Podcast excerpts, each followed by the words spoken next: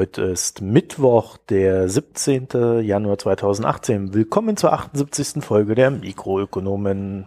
Guten Abend, Ulrich. Hallo, Marco. Wie geht's denn deinen Bitcoins? Äh, ich, ach so, du meinst meine 0,005 Bitcoins. Ja, die haben sich so halbiert wie alle anderen auch. Vom Höchststand aus. Ne? Stehen sie denn gerade bei 10.000? Wir sind wieder vier, ja, bei vier, wir sind wieder vierstellig. Wir sind, ah, jetzt gerade sind wir wieder fünfstellig. Also zu diesem Zeitpunkt zeichnen wir auf. Ja, ja, aber ich habe hier noch im Chart habe ich noch 9.881 stehen. Ähm, ja. Der aktualisiert sich aber nicht. Der Kurs ist aber aktualisiert. Da steht 10.118 im Moment. Ah, okay, verstehe. Ja, naja. Also, was ist denn da los? Ja, weiß ich nicht. Ich konnte dir auch nicht erklären, was vorher los war, als es fast ja, auf 20.000 ging. Ich habe ja irgendwie ähm, gelesen, dass China da jetzt mal die Zügel anzieht. Ja, China zieht an. Ähm, in den Schlagzeilen von Reuters, Bloomberg und so wird Südkorea genannt, wo wohl die ganze Pseudonymität der Bitcoin Bitcoin-Börsen aufgelöst wird, also äh, der Stellen, wo man Bitcoins von Realwelt in Bitcoin und wieder zurück ähm, tauschen kann. Da muss jetzt wohl ganz normal gearbeitet werden, wie bei jedem Aktienbroker auch oder wie bei jeder Bank auch. Ähm, auch um die Steuern eintreiben zu können und so Sachen. Ne? Also da ähm, sind viele der äh, schönen Sachen, die man in den Wild-West-Zeiten de des Bitcoin hatte, äh, ja, sind jetzt bald da vorbei. Es weiß halt keiner genau, wohin das führt. Ja, dann haben wir China, wo ja auch immer noch droht, dass der Markt reguliert wird. Das ist ja eigentlich schon eine Nachricht, die etwas älter ist. Ähm, da geht es darum, dass die chinesische Regierung wohl nicht mehr möchte, dass so unfassbar viel Geld in Bitcoin-Mining gesteckt wird. Äh, Entschuldigung, kein Geld. Ähm, so unfassbar viel Energie in Bitcoin-Mining gesteckt wird wie aktuell. Und die sagte, mit der Energie könnten wir was Sinnvolleres machen, als äh, Bitcoins zu meinen. Und da gibt's wohl schon Regionen, wo das auch umgesetzt wird, also wo explizit, wo den Bitcoin-Mining-Farmen gesagt wird, ähm, stellt eure Dinger ab, äh, wir geben euch keinen Strom mehr. Ob das jetzt zum Kurseinbruch führt oder nicht, äh, ist sehr umstritten, weil es könnte ja auch zum Gegenteil führen. Ne? Also, dass weniger Bitcoins gemeint werden, ist ein bisschen um, äh, umstritten. Ob das überhaupt ein Auslöser sein kann, bin ich mir auch nicht schlüssig. Ähm, das Netzwerk wird auf jeden Fall wohl nicht zusammenbrechen, wenn da in, Bit, äh, in China ein paar äh, Mining-Farmen aufhören zu meinen, aber man ein bisschen unklar, wie sich das entwickelt. Weil es gibt auch in anderen Ländern noch genügend ähm, Bitcoin-Mining-Hardware, die dann wieder angeschaltet würde, wenn die Chinesen wirklich ähm, abspringen sollten und da im großen Stile die Serverfarmen abschalten. Ja, und die dritte Nachricht, ähm, die es gab, ist, dass mal wieder ähm, eine Bitcoin-Börse äh, geschlossen wurde. Und zwar, ich meine, ich muss jetzt gerade kurz gucken. Da gibt es ja so viel tausend, oder? Ja, das war irgendwie eine relativ spezielle und ich habe das mhm. Geschäftsmodell von denen auch nicht so komplett ähm, verstanden. Das, ähm, weil die auch ähm, eine Möglichkeit hatten, Bitcoins zu verleihen. Das heißt, es war irgendwie, hatten die wohl die Möglichkeit, ähm, Kredite auf Bitcoin-Basis oh zu ähm, geben. Und die haben auch eigene Tokens rausgegeben. Ähm, und ich habe jetzt nicht ganz genau verstanden, was ein bisschen, äh, was daran so äh, komisch ist, ähm, aber das ist ja grundsätzlich schon ein Problem, weil wenn du das nicht verstehst, oder selbst wenn du dich ein bisschen damit beschäftigst, schreit das schon nach Betrug, weil in den, in den ganzen Sachen ist es halt sehr einfach, ähm, die Leute beim Tisch zu ziehen, weil es halt nichts testiert oder öffentlich oder hm, ne, du gibst halt deine Coins raus und an der Stelle vertraust du den Leuten, die die Coins rausgeben, massiv, dass die damit ähm, keinen Mist machen. Und diese Börse, ich habe den Artikel jetzt hier gefunden in meinen 57 Tabs, die hieß BitConnect. Und die Vorwürfe gegen die sind schon etwas länger und etwas älter. Die Vorwürfe waren halt relativ konkret, dass sich dabei um Schneeballsystem handelt, also dass die halt selber irgendwelche Tokens rausgeben und da eigentlich äh, ja kein großer Wert hintersteckt für denjenigen, der die Tokens dann kauft. Und äh, ja, dieser Token heißt Bitcoin Connect, BCC. der ist jetzt natürlich auch ähm, voll in den, voll in den Keller gegangen. Also das Ding ist jetzt, das war im Top zwei Milliarden Marktkapitalisierung hatte das wohl. Und äh, die hatten so ein komisches Referral-System. Das hat sich jetzt, äh, weiß nicht, 90 Prozent Minus oder sowas gemacht. Ähm, und die haben irgendwie ihre Konten ausgeglichen, ne, haben jetzt gesagt, so hier, das ist ein Konto, wir verrechnen jetzt die Sachen miteinander nach irgendeinem Durchschnittskurs aus den letzten Tagen. Und das ist jetzt auf deinem Konto, wir machen in fünf Tagen zu. Ich glaube, die Nachricht ist jetzt irgendwie so zwei Tage alt oder drei Tage alt. Das heißt, das geht, äh, bevor du diese Folge geschnitten hast, ist die Börse wahrscheinlich einfach, ist einfach schon dicht. Und dann kann keiner mehr diese Coins, die die rausgegeben haben, in irgendwas anderes umtauschen weil die waren die Börse, an der man diese Coins handeln konnte. Ne? Nur in dieser Börse konntest du diese Coins handeln. Ähm, zumindest habe ich keine andere gesehen. Und du kriegst die, ähm, da bin ich mir nicht ganz sicher. Es gibt wohl noch eine andere, aber ähm, sie waren die Hauptplattform für diese äh, Coins. Und ja, die sind jetzt dicht, als sie gesagt haben, wir schließen. Wollten natürlich alle Anleger gleichzeitig ihre Coins verkaufen. Ähm, dann ist deren, direkt deren Technik zusammengeklappt weil die, und die Server waren nicht mehr erreichbar. Das heißt, da haben jetzt irgendwelche Leute einen Haufen Geld jetzt in, in diesen Bitcoin, äh, BitConnect Coins und äh, versuchen das ja jetzt verzweifelt rauszukriegen. Ich habe den aktuellen Stand jetzt vor der Sendung nicht mehr nachgeguckt, habe gestern in so ein Reddit-Thread reingeguckt. Ähm, da zu dem Zeitpunkt ging da aber nichts, also wirklich null. Und was sollen die Dinger jetzt auch wert sein, wenn alle gleichzeitig versuchen, die zu verkaufen? Ne? Die sind natürlich nichts wert. Die wollen alle gleichzeitig durch die Türe. Und das ist halt die klassische Bubble. Ne? Du hast irgendwas, was keinen ähm, inneren Wert hat und ähm, alle setzen nur darauf, dass sie einen Doofen finden, der die Dinger ähm, zum höheren Kurs von ihnen abkauft. Und wenn alle gleichzeitig verkaufen wollen, dann ist es halt nichts wert, weil wer soll jetzt für die Dinger ähm, irgendwie Geld bezahlen, wenn der Betreiber der Börse der die rausgegeben hat, nicht mehr da ist. Und naja, äh, das hat sicherlich auch nicht für wirklich gute Stimmung gesorgt in dem Markt, weil da wird manchen, glaube ich, gerade klar, dass da unfassbar viel äh, betrügerische ähm, Aktivität in dem Markt unterwegs ist. Ja, zusätzlich zu all den anderen Problemen. Also allein schon die, die Idee, irgendwie da Kredite aufzunehmen oder aufzugeben, die dann irgendwie auf Bitcoin basieren. Und dann nimmst du dir einen äh, Kredit dann irgendwie quasi für 10.000 auf, dann geht Bitcoin auf 20.000 und also, äh, boah. ich meine, da musst du dann halt auch alles entsprechend bezahlen. Das, ist, eben, das sind wie Währungskredite in der Schweiz. Da dürfte ja der ein oder andere vielleicht auch noch ein paar Erinnerungen haben und äh, äh, da kann man schnell mal pleite gehen an sowas. Naja. Gut, also mit Bitcoin sieht nicht so ganz aus. Also so wie ich es verstanden habe, ist eine der größeren Ängste oder die größte Angst in der ganzen Geschichte halt, ähm, dass jetzt einfach mal so die Regulierung losgeht. Und das ist ein total spannendes Ding, weil selbst wenn die Regulierung jetzt nicht losgeht und die Bitcoin dann wieder auf 20.000 gehen oder vielleicht sogar auf 40.000, ein Markt, von dem wir alle wissen, dass er irgendwann reguliert wird und dass spätestens dann das Zeugs nicht mehr den Wert hat, ist ja ein völlig beknackter Markt.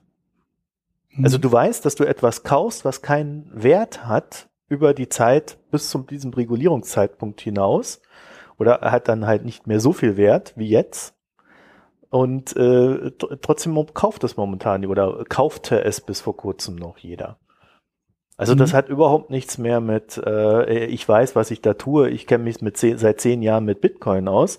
Äh, äh, da gibt's ja auch so ein paar Spezialisten, sondern es ist einfach jetzt schon klar, dass das Zeugs nichts wert ist. Naja, also jetzt nichts ganz nichts wert, aber halt bei weitem nicht so viel wie jetzt momentan. Ja, ja vor allem sind diese ganzen ähm, geforkten ähm, Währungen, Kryptowährungen, die einfach nur mit irgendeiner komischen Idee und wir bringen jetzt einen Haufen Coins raus. Das sind eigentlich die Dinge, die am kritischsten sind. Also sowas wie Bitcoin hat ja noch einen gewissen Wert. Ne? Also du kannst die Dinge halt. Der ähm, Bekanntheitswert. Ja, erstens das, auch ein Akzeptanzwert, weil du halt jede Menge Börsen hast, wo du die umtauschen kannst.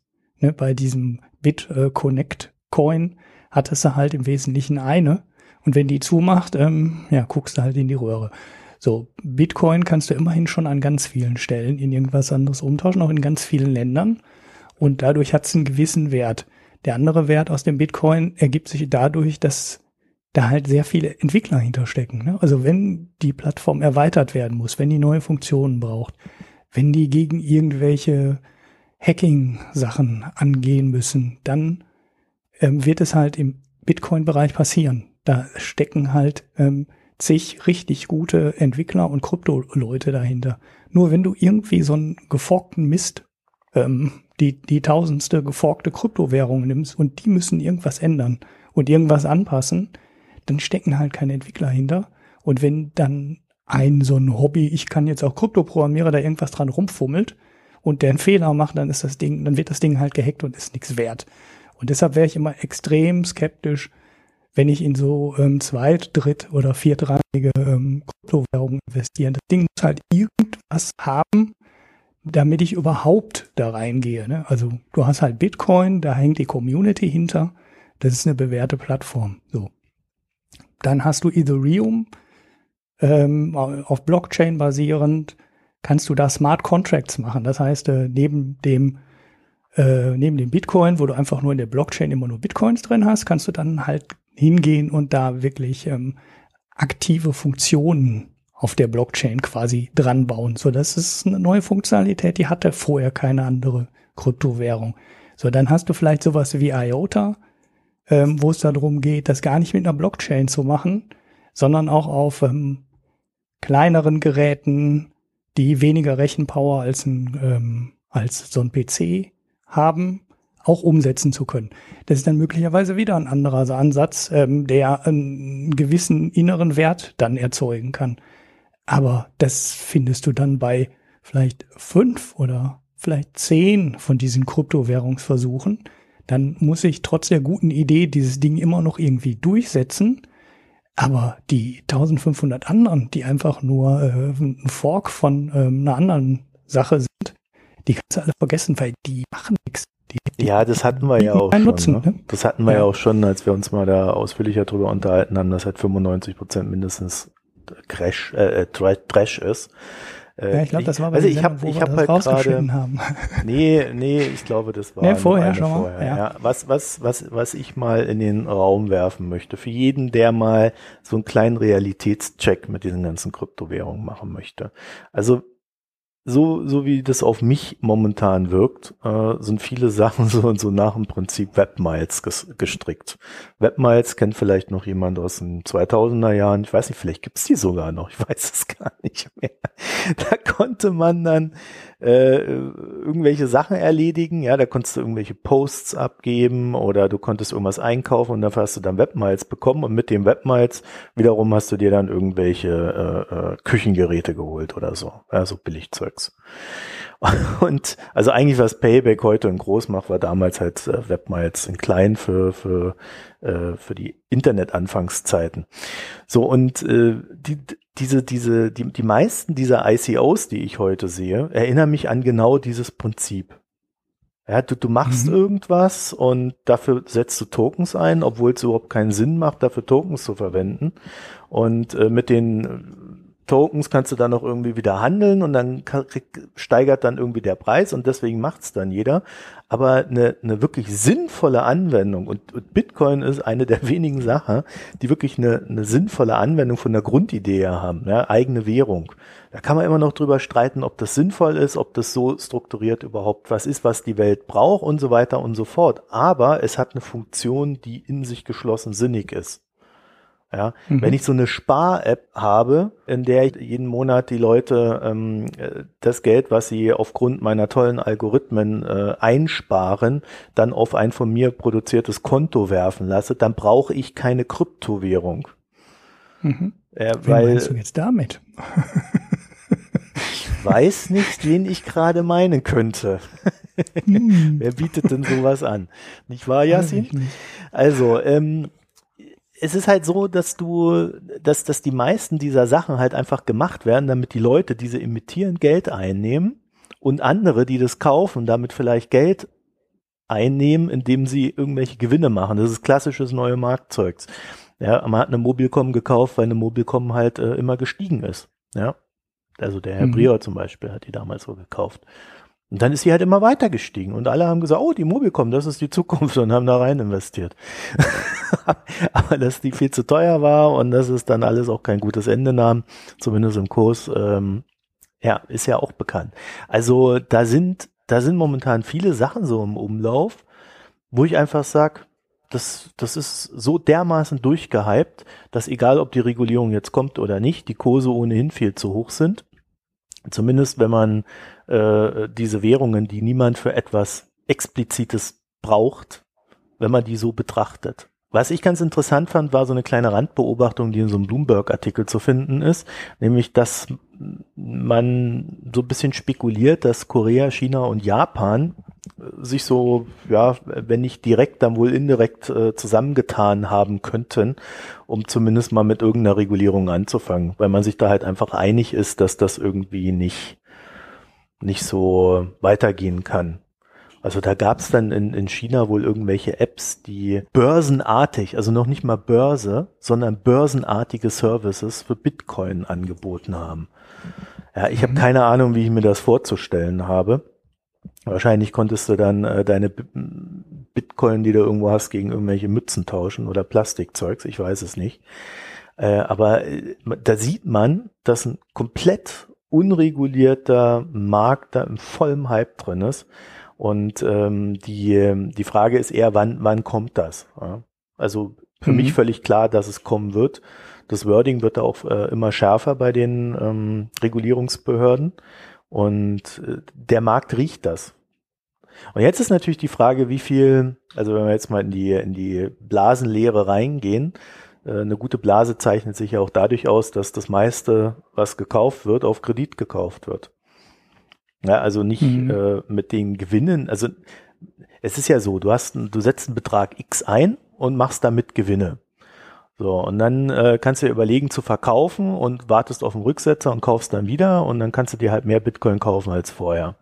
Ja, aber so mhm. gut muss der auch erstmal sein. Aber die meisten Leute wären ja gierig und die meisten Leute äh, äh haben auch kein gutes Timing, weil man es ja nicht vorhersehen kann. Was machen sie also? Sie nehmen Sie sagen, hey, guck mal, ich habe hier Bitcoin, ich habe hier 100 Bitcoin, die sind, was weiß ich, wie viel wert. Gib mir mal einen Kredit da drauf. Und dann gibt dem die Bank oder wer auch immer einen Kredit und dann kauft er noch mehr Bitcoin davon. So, was mhm. passiert jetzt, wenn der Bitcoin fällt? Ja, du hast einen Haufen Kredit und keinen Wert dagegen. Genau. Ne? so, und deswegen springen dann immer alle panikartig raus. Und äh, zum Glück ist es ja nicht so schlimm, dass die Banken diesmal betroffen sind, sondern es werden halt nur wieder irgendwelche Zocker und ein paar Hedgefonds äh, äh, betroffen sein. Aber das ist einer der Gründe, warum es dann immer so fallartig nach unten geht. Weil die Leute müssen hm. raus. Ja. ja, man muss immer noch sehen, wenn man den Kurs jetzt einordnet, wer seit einem Jahr dabei ist, ist immer noch äh, um Faktor 10, also 1000, äh, 1000 Prozent, also äh, ist dann Faktor 11 im Plus. Ne? Also Letztes Jahr war der Bitcoin-Kurs unter 1000. Ähm, jetzt sind wir bei äh, ungefähr 10.000. Das heißt auch die minus 50 Prozent äh, seitdem hoch äh, vor hm, zwei Wochen oder so. Mhm. Ähm, für jemanden, der etwas länger dabei ist, der ist halt immer noch im Plus, also muss immer noch bei Bitcoin noch ein bisschen einordnen. Ja, aber so ticken die wenigsten.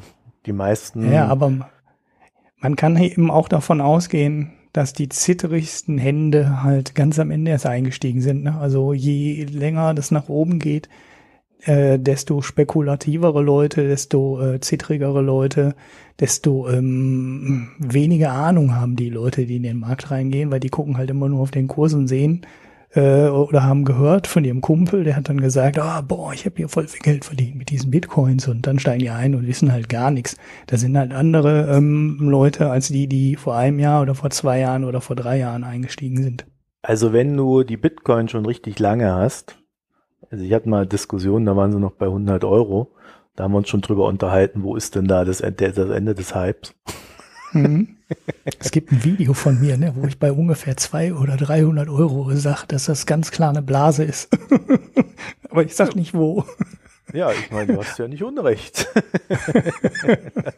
das ist immer so doof, wenn man bei 200 fallen, sagt, das ne? Ding hat doch ja. gar keinen Wert. Und dann ja. steigt es auf 20.000. Ja, ich meine, es ist ja nicht wertvoller geworden dadurch, es ist nur bekannter geworden. Nein. Und das muss man halt genau. äh, vielleicht berücksichtigen bei der Bewertung einer Währung. Und wer sich mal mit Währungsanalyse beschäftigt, äh, der wird feststellen, dass man da nicht auf die Technik guckt. also, wir können ja mal einen Devisenspezialisten rein und der erklärt, wie Devisenanalyse funktioniert. Also da guckst du dir, äh, da guckst du dir gesamte Länder von, von oben bis unten bis ins äh, tiefste, kleinste hinein an, um zu sehen und, und gleichst sie dann mit anderen Ländern und anderen Währungen ab, sodass du, äh, sodass du dir dann ungefähr ein Bild machen kannst, wie die Relation der einen Währung gegenüber der anderen sein sollte. Ja, da werden, äh, da werden innere Werte von Ländern berechnet. Und die ganzen Scheiß, den hast du ja bei Bitcoin gar nicht. Also, mhm. wenn du das aus einer, aus einer professionellen Sicht betrachtest, äh, ist Bitcoin quasi ähm, so, so ein Ding, was im luftleeren Raum steht. Und, und es wird es auch immer bleiben, weil es halt keine Basis hat. Also es mhm. gibt keine Basis, die den Wert von Bitcoin in einer seriösen Analyse darstellen könnte. Und das ist das Grundproblem von Bitcoin. Und da kommen wir vielleicht dann auch zu der äh, äh, wo, Folge, in der du das mal rausgeschnitten hast. Eine, einer der interessantesten Aspekte an Bitcoin ist für mich, dass die Leute, die sagen, wir brauchen unbedingt Bitcoin, ja behaupten, dass das die Lösung aller Probleme wäre, die wir im Geldmarkt haben. Mhm. Ja, es ist quasi der, der, der Goldstandard, der jetzt endlich durch Technik wieder Einzug hält in unser Leben. Deswegen sind auch die ganzen Goldbugs und der Frank Schäffler von der FDP so geil auf Bitcoin. Mhm. ja, da sind ein paar Leute, die echt äh, völlig, völlig irre argumentieren, ne? Also immer darüber, äh, Fiat Money und das wird ja alles, wird ja alles nur erzeugt und gedruckt und die Banken erzeugen da einfach Geld. Äh, und das ist alles nichts wert und das sind ja, stecken ja nur Schulden hinter und das wird sowieso alles durch Inflation entwertet, bla bla bla bla bla. Ähm, ihr braucht Gold. Ne? Bis vor zwei Jahren war das oder bis vor einem Jahr war das, haben die alle gesagt, ihr braucht Gold, weil das kann man anfassen, das gibt es seit 6000 Jahren.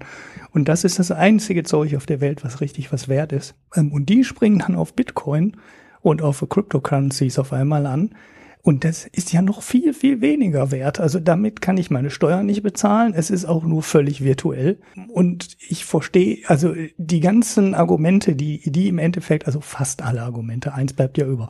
Aber ähm, diese äh, vielen Argumente, die die immer für Gold gebracht haben, ähm, die sind jetzt alle für die gar nicht mehr wichtig.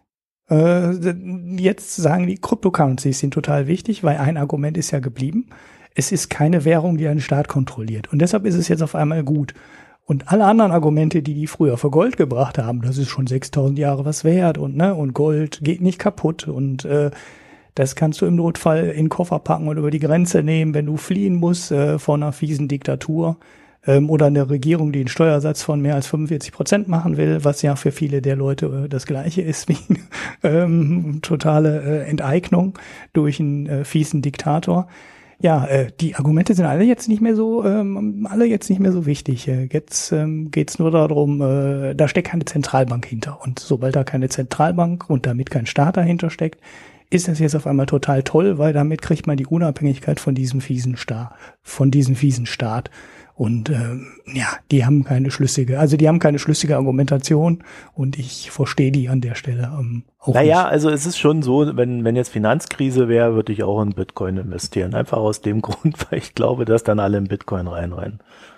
Ja, okay, dann spielst du aber die Spekulationsblase mit und nee, nicht jetzt, dieses, aus, nicht jetzt, weil jetzt haben wir ja keine Finanzkrise, sondern. Nee, nee, äh, hatte ich schon, hatte ich schon so verstanden. Ja. Aber du, du spielst dann nicht die, ist schon seit 6000 Jahren was wert und Gold geht nicht kaputt Karte, ne? Weil das war ja immer so eine, so eine wichtige ja. Geschichte. Naja, ne, also, Goldbugs. weißt du, das Problem, das grundsätzliche Problem ist ja, äh, wenn man sich so ein bisschen mit der Menschheitsgeschichte beschäftigt, dann kann man schon auch feststellen, dass wir momentan, zumindest in Deutschland, äh, ja doch in einer sehr guten Zeit leben. Ja, also bei allen mhm. Problemen, die wir haben und die wir vielleicht nachher dann auch noch besprechen, ne, mit Hartz IV und Co., bei allen Problemen, die wir haben, wir haben momentan Frieden, äh, wir sind in der EU, wir, wir kloppen uns nicht mit den Franzosen, wir haben jetzt nicht unbedingt die Angst, dass morgen der Russe über uns herfällt, ja, also der bleibt bei der Ukraine stehen äh, und so weiter und so fort. Und wenn man jetzt in etwas unruhigeren Zeiten leben würde, ja, und die Finanzkrise 2008 war ja so ein Hinweis darauf, dass halt nicht alles so ganz so sicher ist, wie, wie man sich das vorstellt oder vorgestellt hat. Äh, dann würde man halt äh, in seinem Keller Dosen horten, dann würde man vielleicht ein paar Zigaretten zurücklegen, um die dann wieder zu tauschen. Ja, heute sagst du, ich kaufe die, ich kaufe keine Zigaretten. äh, weil ja alle E-Zigaretten jetzt rauchen und so weiter. Aber äh, es gibt halt immer so ein paar Güter, die man dann, äh, in, wenn die Zeiten unsicher sind, vorrätig hat, damit man sie dann als Tauschmittel benutzen kann. Das heißt, dann zu einer guten Risikodiversifizierung gehören halt, gehört halt Gold, gehören halt Zigaretten, gehören halt Dosen im Keller. So dass du zwei Wochen überleben kannst. Sagt sogar die Bundesregierung. Okay, ja, ja, ja, ich, ich hörte sowas irgendwann, so, ja. So, und der Punkt, der Punkt ist doch, ähm, wenn wir das auf Bitcoin jetzt umlegen, äh, es gibt, wenn du eine, wenn du kein Vertrauen in das Finanzsystem hast, dann gibt es momentan halt nur Sachwerte oder im Bitcoin. Mhm. Und da muss man schon sagen, wenn wir darüber reden, dass das Finanzsystem crashen kann oder crashen könnte, ja, dann wäre das ja unser Finanzsystem, das westliche Finanzsystem. Das heißt, dahinter steht der Dollar, dahinter steht der Euro. Und wenn das mhm. crasht, dann hast du weltweit äh, äh, so große Probleme, dass sich dann äh, definitiv die Alternativwährung Bitcoin lohnen wird. Ja, stell dir einfach mhm. Venezuela groß vor. Ja, ja. Oder ja, wir Zimbabwe. haben in Afrika ja auch so Länder ja. und so, naja. Ne, Zimbabwe. Ja, wo die einfach mal 30 Prozent mehr gezahlt haben bei dem Bitcoin. Ja, da war der Bitcoin bei 10.000 und die haben einfach mal 13.000 gezahlt, einfach um das Geld umzutauschen. Und mhm. das wirst du bei einer größeren Finanzkrise, wirst du genau diese Phänomene erleben. Also Bitcoin wird seine äh, Berechtigung in diversen Phasen haben. Wir werden die immer äh, für irgendwas brauchen, außer es stellt sich dann raus, dass da irgendwie die Währung doch für wirklich gar nichts taugt. Ja, das kann ja auch sein, weil technisch überholt ist irgendwann mal oder ähnliches. Das wird die Zeit zeigen. Aber dafür kann man halt sowas gebrauchen für so Finanzkrisen. Aber solange wir die nicht haben, sehe ich eigentlich wenig Anwendungsfälle außer eben Zockerei. Genau, ja. Ja, ja, am Anfang war ja die, an, am Anfang war ähm, die Funktion, ich kann Geld von A nach B schicken und zwar um die ganze Erde, ohne dass eine Bank dazwischen stecken muss und unverschämte Gebühren mir nimmt. Also habe heute erst auf Twitter wieder gelesen vom Andreas Sator, der irgendwie 200 Euro im Gegenwert nach Chile bringen wollte und sich dann fragte, gibt es denn keine billigere Möglichkeit als äh, ich weiß jetzt nicht mehr, was war, MoneyGram oder, oder Western Union, die 8% Gebühren dafür haben Gibt's wollen. Ja nicht TransferWise mittlerweile, die das ein bisschen billiger machen. Ja, ich, ich hatte auch nur, äh, ich hatte, ich habe keine Ahnung, wo es das jetzt billiger gibt und ja. Du musst ja deinen Shield das so runterkriegen. Keine Ahnung, äh, stimmt, TransferWise ist auch so ein äh, Fintech, ne, was mhm. eigentlich genau dieses Problem angegangen ist. Aber das war ja zum Beispiel ganz am Anfang, als Bitcoin noch nicht äh, Spekulation war, reine Spekulation war, das Versprechen von Bitcoin. Ne? Du kannst das Ding halt um die Geld schicken, äh, um die Welt schicken, dann rechnet der Computer, wird es unterschrieben, dann steht das in der Blockchain und dann hast du die Dinger und im Endeffekt kostet das ein paar Cent. Durch die Spekulation sind die Überweisungsgebühren jetzt auf 30, 40, 50 Dollar gestiegen inzwischen. Und äh, jetzt ist natürlich dadurch als Zahlmittel und ähm, Geld äh, um die Welt schick ähm, Mittel total nutzlos geworden. Aber ähm, so ist es ja mal angetreten. Und so eine Funktion könnte natürlich eine andere Kryptowährung auch wieder kriegen, aber ähm, im Moment äh, ist da nicht so. Aber ist da nicht ein grundsätzlicher Konstruktionsfehler in Bitcoin zu finden? Wenn du sagst, ja. ich will eine Währung haben, die, äh, wo, wo die Transaktion Centbeträge kostet, dann kannst du nicht eine Währung strukturieren, die quasi schon per se darauf angelegt ist, dass sie vom Wert her steigt. Genau. Genau. Dieser deflationäre Aspekt, den jetzt alle Leute so äh, nutzen, finden. um zu sagen, ja. du musst äh, Bitcoin kaufen, weil die Dinger, äh, es gibt halt nur eine begrenzte Anzahl von Bitcoins und äh, ja, 16 Millionen haben wir gemeint und 21 gibt's im Top. Äh, sobald da Nachfrage reinkommt, äh, steigt der Kurs halt automatisch. Je mehr Leute das benutzen und ähm, halten, desto höher geht der Kurs. Und ja, klar, das ist äh, ein grundsätzliches Problem, ähm, was damals keiner bedacht hat, weil so je mehr Geld da reinströmt, desto mehr wird der Bitcoin wert desto äh, größer sind die Pools, die dann rechnen, desto mehr Energie fließt da rein in das ganze System und äh, die Energiekosten ähm, sind am Ende der Faktor, an dem die Transaktionskosten hängen. Ne? Und dann ähm, ist es halt keine Währung mehr, mit der du schnell ähm, mal eben Geld äh, um die Welt schicken kannst, weil äh, dann rechnen alle rum. Es lohnt sich halt, ne, um Bitcoins zu kriegen, aber sobald es sich äh, lohnt, mit ungeheurem Energieaufwand äh, Bitcoins zu schürfen, ist die Überweisungsfunktion halt kaputt. Du, du kriegst nicht beides ähm, gleichzeitig hin. die arbeiten technisch daran. Also es gibt ja dann quasi einen Nebenkanal, Lightning-Netzwerk heißt das dann, wo du dann ja quasi Geld hin und her, kleinere Beträge hin und her schicken äh, können sollst, die nicht alle einzeln in die Blockchain eingetragen werden. Dann fällt der Rechenaufwand weg. Ähm, aber du hast die halt dann auch nicht in der Blockchain stehen, ne, sondern erst ganz am Ende, wenn das irgendwo gesettelt wird. Ja. Ne? Ja, das könnte schon Sinn machen, aber ähm, das ist dann halt so eine Erweiterung, die die gerade versuchen, da dran zu stricken, damit diese Zahlfunktion von Bitcoin irgendwie wiederkommt. Weil im Moment ist es für Bezahlung ähm, nutzlos. Ich habe mir gerade gedacht, wenn man das mal so aus einer rein wirtschaftlichen Perspektive sich betrachten würde, quasi Bitcoin als Zahlungsmittel, dann dürfte der Bitcoin-Kurs eigentlich nie höher sein als der Welt, als der Kurs der Weltreservewährung. Mhm. dann ist nur die Frage, äh, wie die Stückelung sein müsste.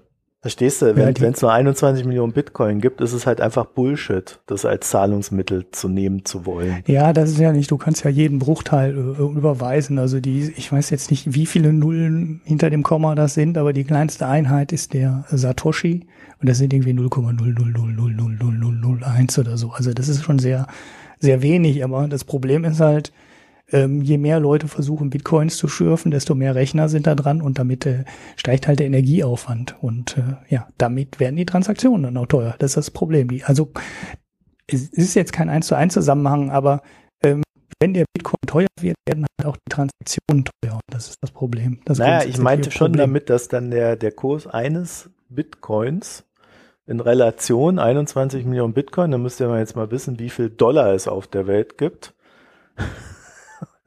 Und wenn man dann die Relation umrechnet und da eine gleiche Bewertung nimmt, dann weißt du, wie viel ein Bitcoin wert sein kann.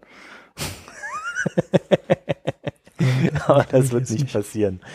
Na gut, ähm, nee, eine Sache wollte ich noch hinterher schieben, ähm, und zwar ist beim Thema Bitcoin, wie ich finde, ja auch immer eine, eine, eine sehr dankbare Geschichte, dass wir ja alle lernen, dass so eine ganz normale Währung wie der Euro, also dieses ganze nervige Fiat Money, äh, dass die ja auch so ein paar Vorteile haben, ne?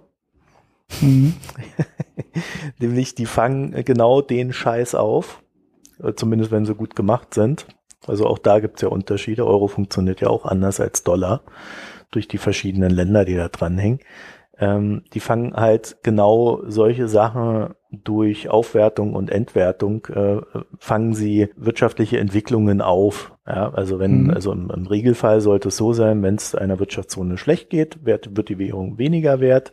Wenn es einer Wirtschaftszone gut geht, in Relation zu den anderen natürlich auch immer, dann wird die Währung mehr wert. Und dadurch hast du so eine kleine indirekte Steuerung dessen, also so ein kleines Abbild des wirtschaftlichen Verhaltens und eine kleine Steuerungsmöglichkeit. So, und das fällt ja bei Bitcoin völlig weg. Genau, genau. Das komplett statische System, was direkt äh, im ersten Jahr mit der Programmierung festgelegt wurde, wie sich das verhält. Und äh, ja, das ist äh, für das Funktionieren einer richtigen Währung äh, nachteilig. Punkt. Ist das Interessante daran nicht, dass alle äh, irgendwie gesagt haben, oh, Bitcoin ist so komplex und das ist ja, das versteht ja kein Mensch. Also ja, es ist technisch komplex, es ist aber aus so einer Währungsperspektive betrachtet eigentlich ziemlich, ja, wie, wie könnte man das nett formulieren? Es ist äh, ja, ziemlich platter Scheiß. Also es ist nicht ja, sonderlich also, gut durchdacht. Genau, genau. Also als Währung ist es, äh, ist äh, jede Währung, die eine Zentralbank äh, kontrolliert, besser, also besser ähm, ist vielleicht so einfach gesagt, besser im Sinne von äh, flexibler. Und das ist das Problem bei Bitcoin, ist halt nichts flexibel. Es gab ja Gründe, also wenn man jetzt im Währungssystem ganz weit zurückschaut, dann hatten wir ja mal Bretton Woods, wir hatten mal goldgedeckte Währung, die die Goldbugs ja immer noch für total toll halten, äh, die aber einer der Gründe waren, ne, warum wir auch mal eine Weltwirtschaftskrise gekriegt haben 1933. Ähm, und es wäre ja auch so ein System, was immer wieder angepasst wurde. Und dann hat man versucht, die Wechselkurse fix zu halten. Nach dem Zweiten Weltkrieg mit Bretton Woods hatte so ein komplexes System. Der Dollar war noch goldgedeckt und, und, und. Die D-Mark war damals schon immer so stark, dass die permanent aufwerten musste. Also auch da wurde schon im System angepasst. Aber der, der, selbst in diesem System wurde ja immer schon angepasst. So was ähnliches hatten wir in der, in der EQ-Zeit, ne? also in der Vorbereitung der Euro des Euro, da haben die Währungen ja auch, also die einzige Währung, die wirklich stabil war, äh, war die D-Mark. Und dann haben sich also ein paar Länder äh, drangehängt, wie Österreich, wie die Benelux-Länder, die ja wirtschaftlich auch relativ ähnlich waren. Die haben sich dann dran gehängt und dann ähm, hat man sich halt auf diesen EQ und diese Verrechnungseinheit geändert. Im Endeffekt haben sie sich aber alle an die D-Mark gehängt. Und dann gab es halt andere Länder, die haben das Gleiche versucht, die haben es aber nie geschafft. Ne? Also die äh, das britische Pfund, das hat ja damals der Soros rausgekickt, weil die Bewertung überhaupt nicht mehr zusammenpasste ähm, und der fixe Wechselkurs. Die Italiener haben äh, mehr als einmal ihre Währung anpassen müssen, also abgewertet gegenüber äh, dem Währungskorb, gegenüber dem EQ, bevor, bevor das dann am Ende irgendwann mal alles eingestielt wurde und dieser Euro angeschafft wurde. Und jetzt haben wir innerhalb des Euros diese Flexibilität auch wieder nicht. Und das ist einer der Gründe, warum die äh, Italien und Griechenland, Portugal und so weiter große Probleme bekommen haben. Und ja, wobei das nur halbrichtig Währung. ist. Wobei das nur halbrichtig Ja, aber ich wollte nur darauf hinaus, dass äh, eine flexible Währung diese Probleme immer vermeidet. Ne? Und dass ja. du über diesen Währungsmechanismus, den hast du ja gerade schon erklärt, über diesen Währungsmechanismus ähm, so Krisen und schwache Wirtschaftsräume immer abfangen kannst. Und äh, wenn du diese Flexibilität in der Währung nicht drin hast, äh, gibt's immer irgendwo irgendwelche Probleme. Und bei Bitcoin sehen wir im Endeffekt nichts anderes als äh, Probleme durch äh, eine fixe Währungskonstruktion. Ja, man muss halt auch berücksichtigen, dass die Währungssysteme äh, sich ja auch im Lauf der Jahrhunderte, muss man ja schon fast sagen, äh, verfeinert haben. Und äh, natürlich auch dahingehend verfeinert haben, dass sie auf Problemen, die auftreten, versucht haben zu reagieren. Und äh, als Menschen sind wir ja per se keine sehr besonnene Spezies, sondern äh, der Mensch ist immer so äh, in, in, in Wallung, ja, in völligem Hype oder in kompletter Depression, gerade so als Gesellschaft, hast du ja immer wieder so diese Aufs und Abs. Und äh, wenn du, wenn du das als System auffangen möchtest, dann brauchst du halt Puffer, nach oben wie nach mhm. unten. Du brauchst Dinge, die ähm, äh, Spielräume zulassen. Ja, und äh, sowas wie eine Goldwährung, äh, goldgebundene Währung oder auch Währungsbindungen, die sind immer schiefgegangen. Immer. Ich, ich kenne keine mhm. Währungsbindung, die auf Dauer gehalten hat. Das, das geht einfach nicht. Es funktioniert nicht. Nee. Oder du sorgst halt selber für so einen Ausgleichsmechanismus, ne? Ja, aber die meisten Leute, die, oder die meisten Staaten, die dann versucht haben, eben keinen Ausgleichsmechanismus einzubauen, die sind dann irgendwann pleite gegangen. Mhm. Einfach weil es ab einem gewissen Punkt nicht mehr haltbar ist. Und der Markt reagiert immer. Du hast dann Schwarzmarktpreise, du hast dann fehlende Nachfrage nach Anleihen und so weiter und so fort. Also äh, es gibt keine Möglichkeit, einem einem, Schrägstrich, dem Markt auszuweichen. Also der, mhm. da, da wird einfach drauf reagiert. Naja, so, das so zur kleinen Kryptolehre. oder Währungslehre. Das war jetzt natürlich alles nicht in der Tiefe, da wird jetzt wieder der eine oder andere aufstöhnen. Aber ähm, ich dachte mir, das ist doch mal ganz gut, wenn wir das aufgrund der aktuell fallenden Kurse thematisieren. Immer mit dem Hinweis, wo der Kurs steht, keine Ahnung. Der kann auch auf 50.000 gehen und dann wieder auf 5.000. Das ist absolut nicht kalkulierbar. Genau. Das ist nur noch Massenpsychologie. Ja, es ist vor allen Dingen auch News getrieben. Ja, also äh, wenn morgen wieder was Positives kommt, geht er wieder auf 15.000. Also es ist halt einfach nicht mehr kalkulierbar für uns und äh, deswegen alles, was wir hier sagen, ist immer unabhängig vom Kurs. Apropos, der Kurs liegt gerade bei 10.400. ja, ja, ja, ja, das ist wieder so typisch. Es gab noch ein kleines ICO, das können wir ja noch hinschreiben, äh, äh, hinzufügen von einem Unternehmens, Unternehmen namens SafeDroid. Mhm. Und das ist so quasi made in Germany, handcrafted in Frankfurt am Main. Oh, sind wir schon beim, sind wir schon beim Craft Beer? Gesellschaftsteil. ja, so kam es mir teilweise vor. Ich muss sagen, ich habe mir das angeguckt, kenne denjenigen, der das gemacht hat, äh, auch schon seit ein paar Jahren, haben so einen losen Kontakt, alle paar Jahre mal. Und äh, also nichts gegen den jungen Mann, aber äh, die, ich, ich habe ich hab nicht rausgefunden, wozu ich diese Währung brauche, außer zum Zocken.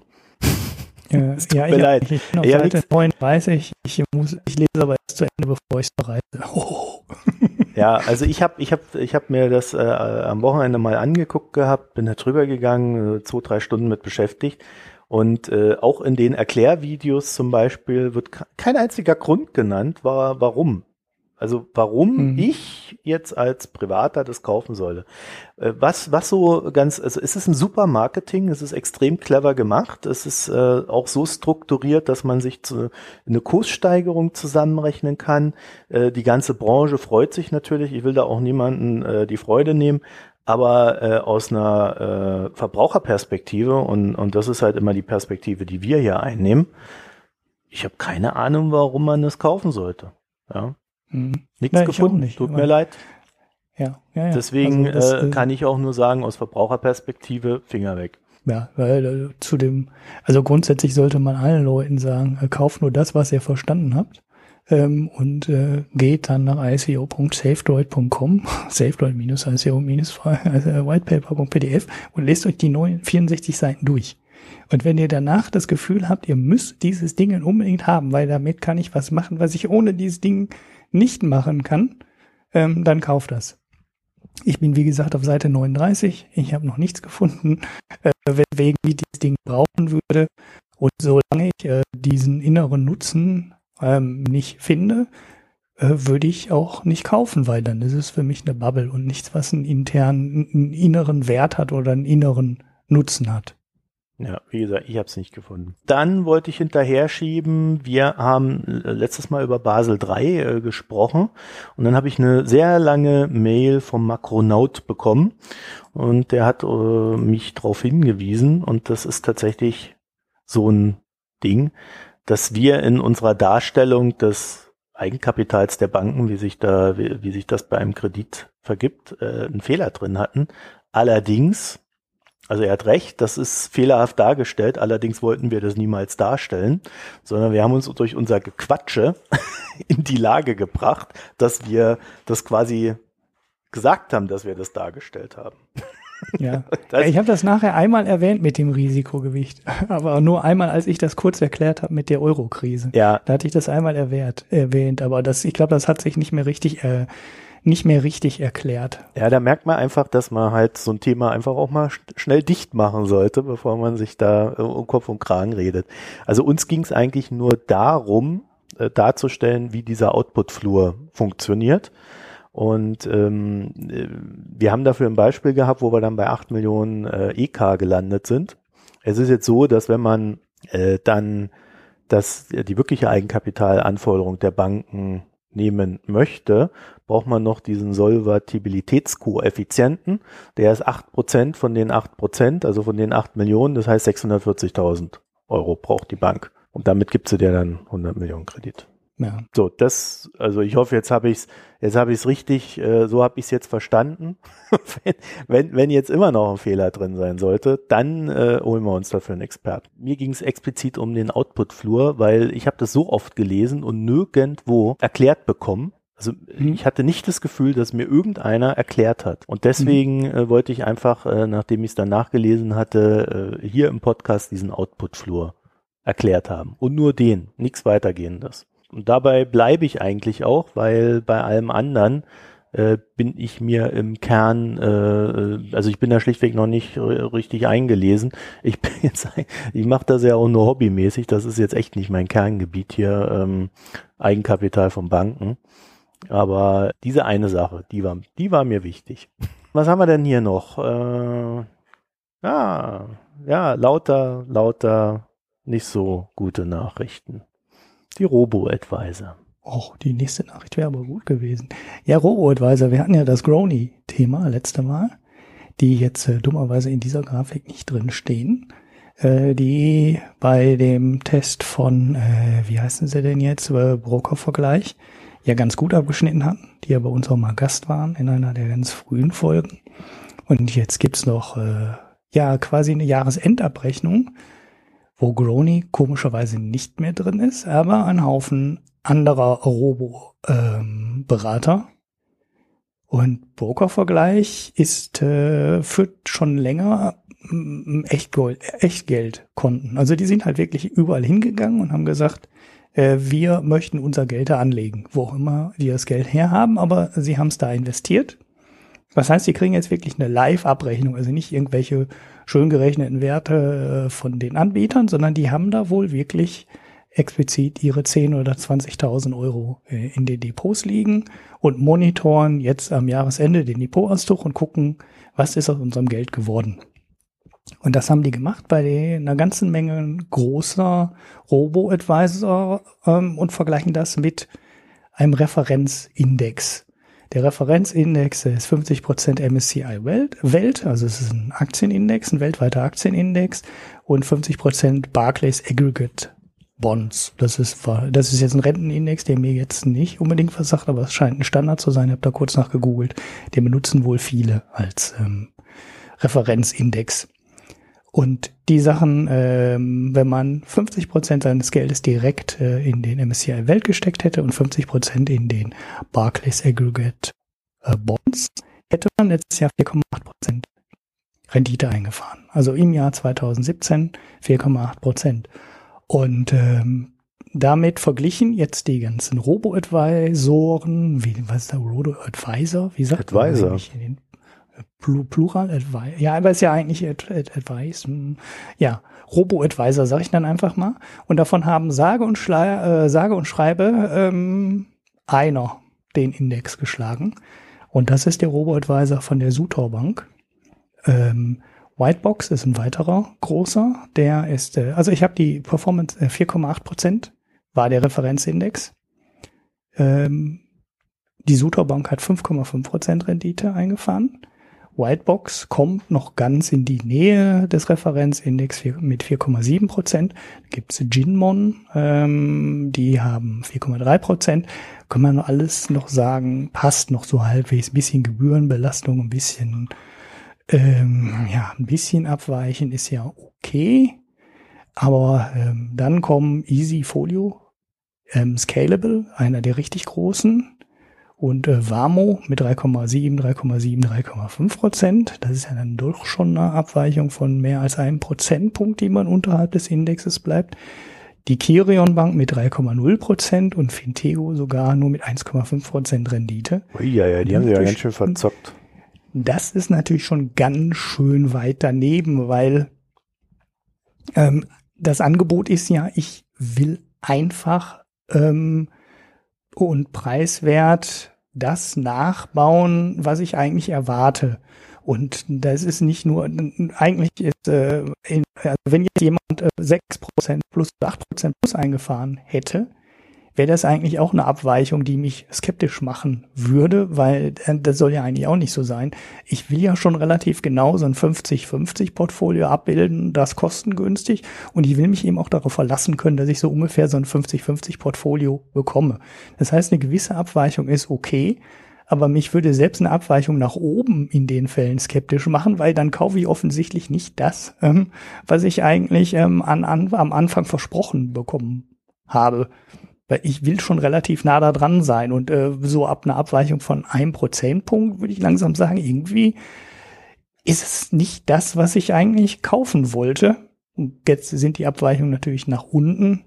Ja, klar, ein Teil der Abweichung wird über die Kostenbelastung kommen, aber ähm, 3,0 Prozent bei Kirion und 1,5 Prozent bei Fintego, das ist schon sehr, sehr weit weg und sehr, sehr deutlich unter dem Referenzindex und das darf eigentlich bei so einem Produkt ne, einfach automatisch kostengünstig äh, nicht passieren. Das ist schon enttäuschend. Ja, äh, finde ich auch etwas irritierend, diese großen Abweichungen da teilweise. Ne? Mhm. Vor allen Dingen soll das, das, wohl irgendwie alles dann auch noch zum Jahresende zustande gekommen sein. Also wo man dann so in den letzten zwei Monaten teilweise richtig fett Minus gemacht hat. Äh, und das, obwohl ja die Börsen auch äh, gar nicht mal so schlecht waren. Ja. Ja, das steht im Artikel noch, ne, dass es im äh, September oder im Oktober eigentlich noch alles relativ gut aussah. Und äh, die Abweichung dann wirklich ganz am Ende erst entstanden ist, wo ich mich auch frage, was war denn jetzt am Ende des Jahres da großartig los, dass die auf einmal so viel, so, so deutliche Abweichungen und auch Performance-Einbußen da eingefahren haben. Ne? Wie, wie du sagst, es war ja eigentlich ein einfaches Börsenjahr, ne? Jetzt total gute Überleitung zum nächsten Thema. Ähm, weil es ist ja alles gestiegen. Ja, wir haben ja eigentlich total einfache Börsenzeiten. Also 2016, ja, naja, weißt ne? du, wenn du dann mal so ein, so, ein, so ein DAX in der Realität mitmachst, wenn der da mal 500, 600 Punkte nach unten geht äh, und dann wieder nach oben schießt, das ist, ja schon, ist jetzt nicht so krass wie bei Bitcoin, aber das musst du halt nervlich dann auch erstmal durchstehen. Ne? Ja, gut, aber dafür habe ich ja einen Robo-Advisor. Ne? Dafür habe ich ja eben genau einen Robo-Advisor, damit ich mich damit nicht beschäftigen muss, sondern der das für mich macht, eben auch keinen Unfug treibt. Vielleicht sollte man nicht einen Robo-Advisor nehmen, sondern einfach nach Norwegen gehen. Ja, aber ich, also jetzt machst du schon die nächste Überleitung. Bist so gemein, hey, mach ich mal einmal eine Themenüberleitung. Meine war besser. Bäh. Äh, ähm, nee, weil äh, das ist, äh, die werfen wir noch in die Shownotes, das ist so eine äh, Performance-Grafik, ähm, leider aus den USA. Also die, die, die deutsche Version wird jetzt zugegebenermaßen nicht ganz so toll aussehen, weil das aus dem Dollarbereich kommt, die Berechnung. Aber 2016 und 2017 waren nach äh, ja 2009 und 2010 äh, mal wieder zwei Jahre in Folge, in denen jede Assetklasse gestiegen ist. Ja, für US-Dollar-Anleger, ne, in, in Deutschland wird es ein bisschen anders aussehen, weil der, äh, ähm, weil der, ja doch, klar, du wirst mit Commodities Minus gemacht haben. Die sind ja nur in Dollar gut geblieben.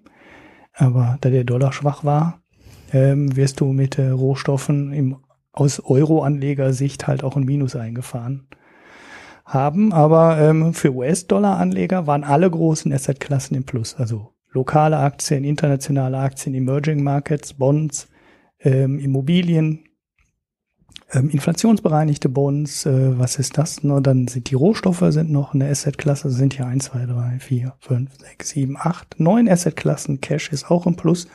Und du konntest in Amerika wirklich letztes Jahr, egal in welche Assetklasse du gegangen bist, wenn du einen Index gefunden hast, der auch keinen Unfug treibt und den, äh, wenn du einen Fonds, keinen Fonds ausgewählt hast, der ähm, die Indexklasse nicht vernünftig nachgebaut hast, bist du in allen Assetklassen im Plus gelandet. Und das zwei Jahre in Folge. Das ist eigentlich, ist es schon sehr einfach. Und wenn man jetzt mal zurückguckt auf die Jahre davor, ne, 2013 waren vier Assetklassen im Plus und fünf im Minus. Rohstoffe waren 11 Prozent im Minus, inflationsbereinigte Anleihen waren 9 Prozent im Minus.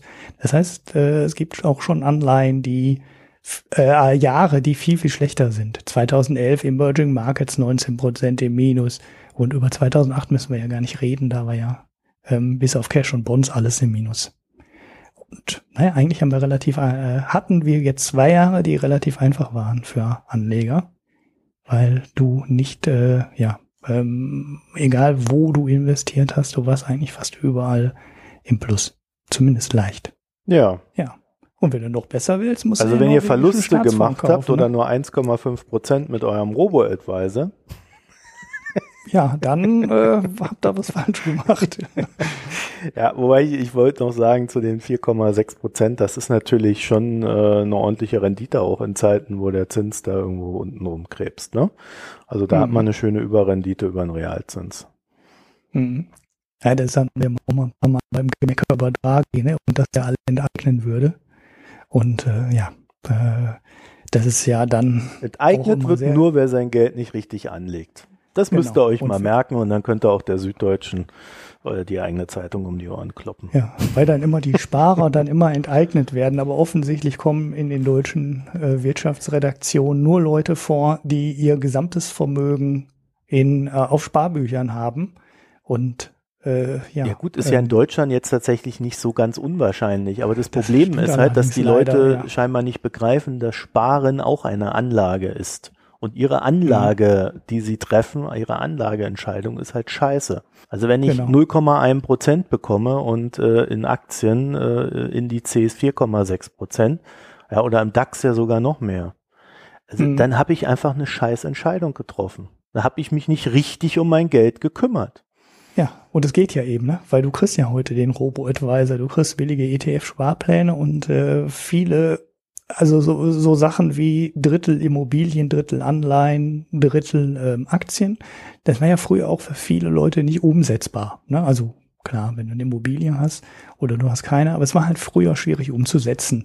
Und heute kannst du aber auch deinen Sparanteil, also auch deinen Geldanteil, kannst du heute vernünftig aufteilen und zwar mit vertretbaren Kosten. Das heißt, es gibt keinen Grund, eine Altersvorsorge von, ne, sagen wir mal 100 Sparrate, 100 Euro im Monat Da gibt es keine Ausrede mehr, dass du das Geld aufs Sparbuch packst. Du kannst da heute für von, zu vernünftigen Kosten ähm, einen Aktienanteil beimischen. Und wenn du das nicht machst, dann musst du halt aufhören zu jammern. Dann kannst du halt im Wirtschaftsteil deinen Leserbrief schreiben und sagen, der Lage enteignet mich und der ist so unfassbar gemein äh, zu mir. Aber in Deutschland haben 50 Prozent der Leute Wohneigentum und die anderen, die normal sparen, ähm, die können sich ihren Aktien- oder Immobilienfondsanteil dazu mischen. Und ich behaupte einfach mal, also ich kann es jetzt auch nicht hundertprozentig äh, nachweisen, aber die Aktienkursentwicklung der letzten Jahre war so gut, die Immobilienfondspreisentwicklung ähm, war so gut, dass die Jahre, in denen Draghi uns angeblich enteignet hat, für denjenigen, der sein Geld vernünftig aufgeteilt hat auf die Assetklassen, ähm, eher eine bessere Rendite eingefahren hat als in den Jahren, die viele der Inflationspanik Wirtschaftsredaktionen äh, wahrscheinlich für gut halten würden. Das waren einfach keine schlechten Jahre, die letzten für Anleger. Das stimmt einfach so nicht. Und da ist auch keiner enteignet worden. Enteignet worden sind die Leute, die 2000 Euro auf dem Sparbuch haben. Aber naja, gut, dann äh, ja, in, genau, das ist nämlich der interessante Punkt. Enteignet worden sind, äh, wenn man, wenn man in diesem Duktus überhaupt bleiben möchte. Äh, also wer nicht davon profitiert hat von den letzten Jahren, sind halt die Leute, die kein Geld haben, weil die konnten auch nichts anlegen. Und deswegen geht ja auch diese Schere äh, zwischen Arm und Reich auch immer weiter auseinander, weil ja immer mehr Kapitaleinnahmen das Bild bestimmen und nicht mehr der produktive ja. Feld. Ja, ja, enteignet werden natürlich auch die, die Inflation haben und äh, von staatlichen Leistungen leben, die dann an die Inflationsrate nicht angepasst werden. Ne? Das äh, sind natürlich diejenigen, die in die Röhre gucken. Ja, die Aber das hat dann nichts mit Draghi zu tun. Ja, ne? da ist ja Draghi das hat dann eben nichts mit Draghi ja. und äh, 0,1 äh, Prozent Zinsen auf dem Sparbuch zu tun. Ich habe noch so ein, so ein schönes Themachen, äh, das aber auch jeder mitgekriegt hat. Zwar ist das wieder mal so ein Ding aus, aus der Hartz-IV-Hölle. Und zwar hat eine Schülerin aus der gymnasialen Oberstufe, hat sich Schulbücher gekauft. Hat, 106, äh, hat 135,65 Euro gekostet und äh, hat sich gedacht, ja, das Geld hole ich mir jetzt beim Jobcenter zurück. Und das Jobcenter hat dann gesagt, ja, da gibt's so ein Schulbedarfspaket von insgesamt 100 Euro pro Schuljahr.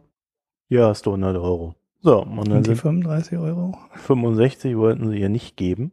Ja, also im Hartz-IV-Satz selber sind für Bücher drei Euro im Monat angelegt.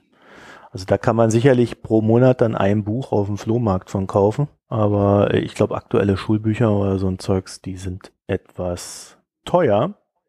Und äh, jedenfalls sind die vor Gericht gegangen und dann hat das Gericht in einem äh, sehr, äh, äh ja, in einem sehr weisen Urteil äh, gesagt, Bücher sind nicht Teil dieser Pauschale sondern das Jobcenter muss das bezahlen. Mhm. Ja, und äh, das Ganze nennen sie dann irgendwie planwidrige Regelungslücke. Hatte irgendwie den Hintergrund, dass wenn der Gesetzgeber denn schon irgendwie ein Existenzminimum ähm, definiert, dann muss er auch de, das gesamte menschenwürdige Existenzminimum schaffen.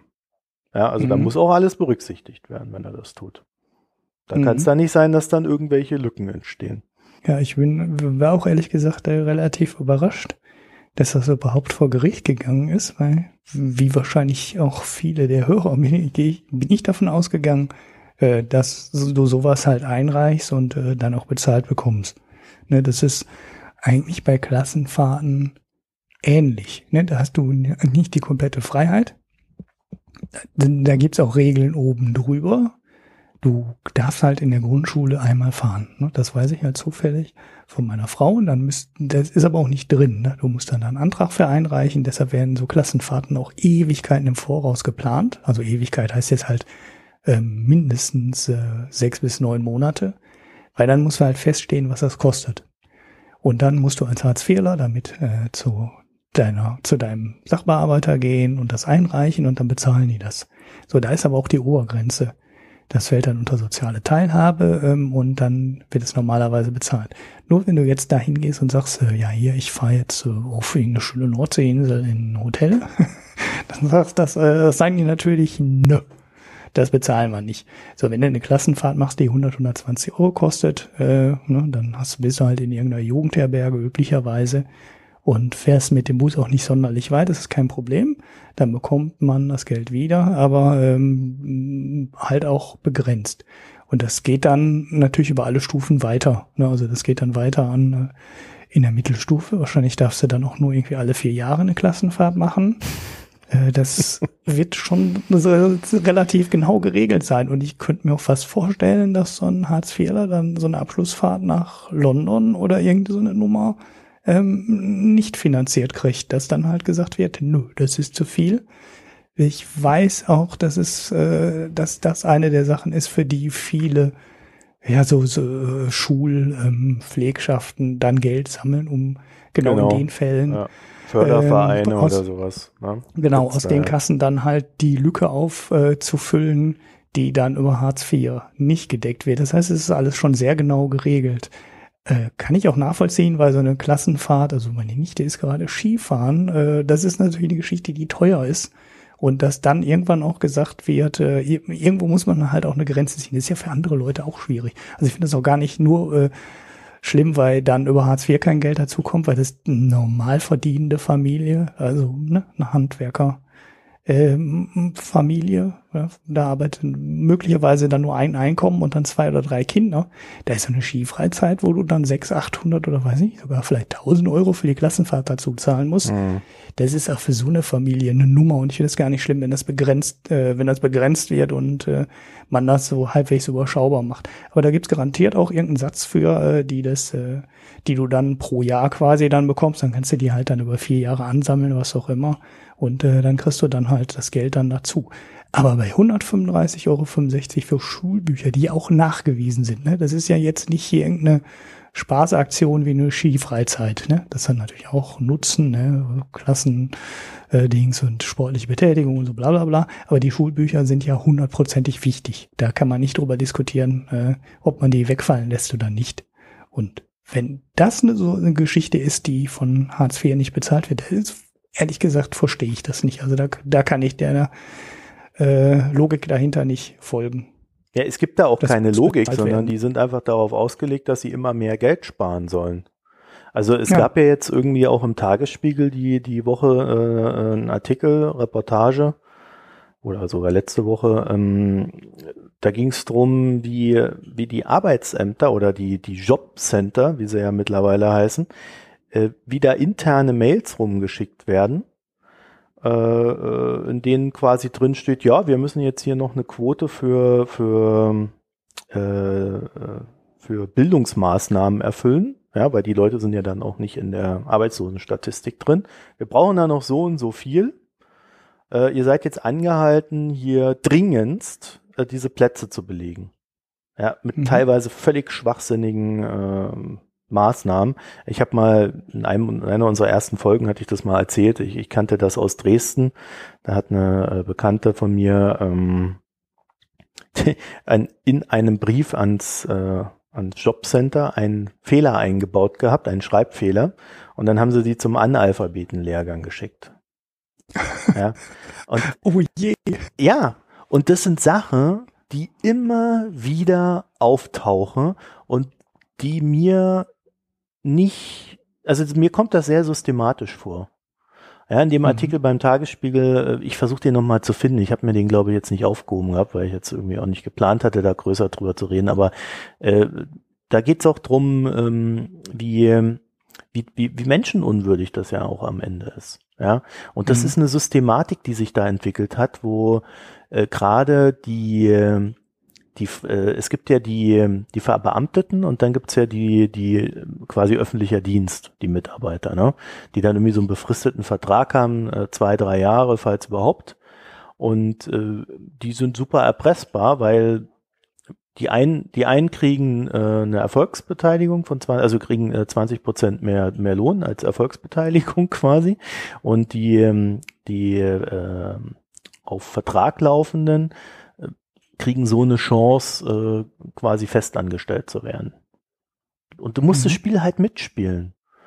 Also mhm. die, die haben ein System geschaffen, das äh, schon von, von seinem Grundaufbau her dafür sorgt, dass der Arsch immer derjenige ist, der irgendwas vom Amt will. Mhm. Weil es geht ja weiter. Dann äh, kommst du in so eine schwachsinnige Schulung rein, da sagst du, nö, mach ich nicht, dann kürzen sie dir die Bezüge.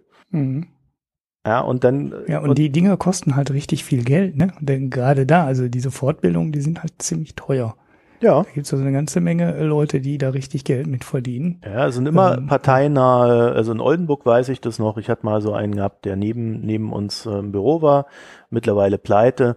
Der hat immer darüber gejammert, glaub sie mal, äh, dass halt äh, immer die SPD-Mitglieder kriegen unter der SPD-Regierung, also wenn hier die SPD regiert, halt die Aufträge und äh, die anderen, wenn die CDU regiert.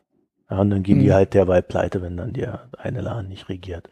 Also da wird auch äh, politisch, gerade in der Provinz, dann doch ja, recht gut gewirkt. Mhm. Weil ich hatte das einmal gelesen, aber es ist ewig her, das sind keine aktuellen Zahlen mehr. Ja. Da, da ging das äh, auch um so EU-Förderungen und äh, so Weiterbildung, die dann teilweise auch von der EU bezahlt wurden. Und da landete dann auch überraschend viel Geld bei gewerkschaftsnahen Instituten, die wohl in dem Bereich äh, relativ viel machen.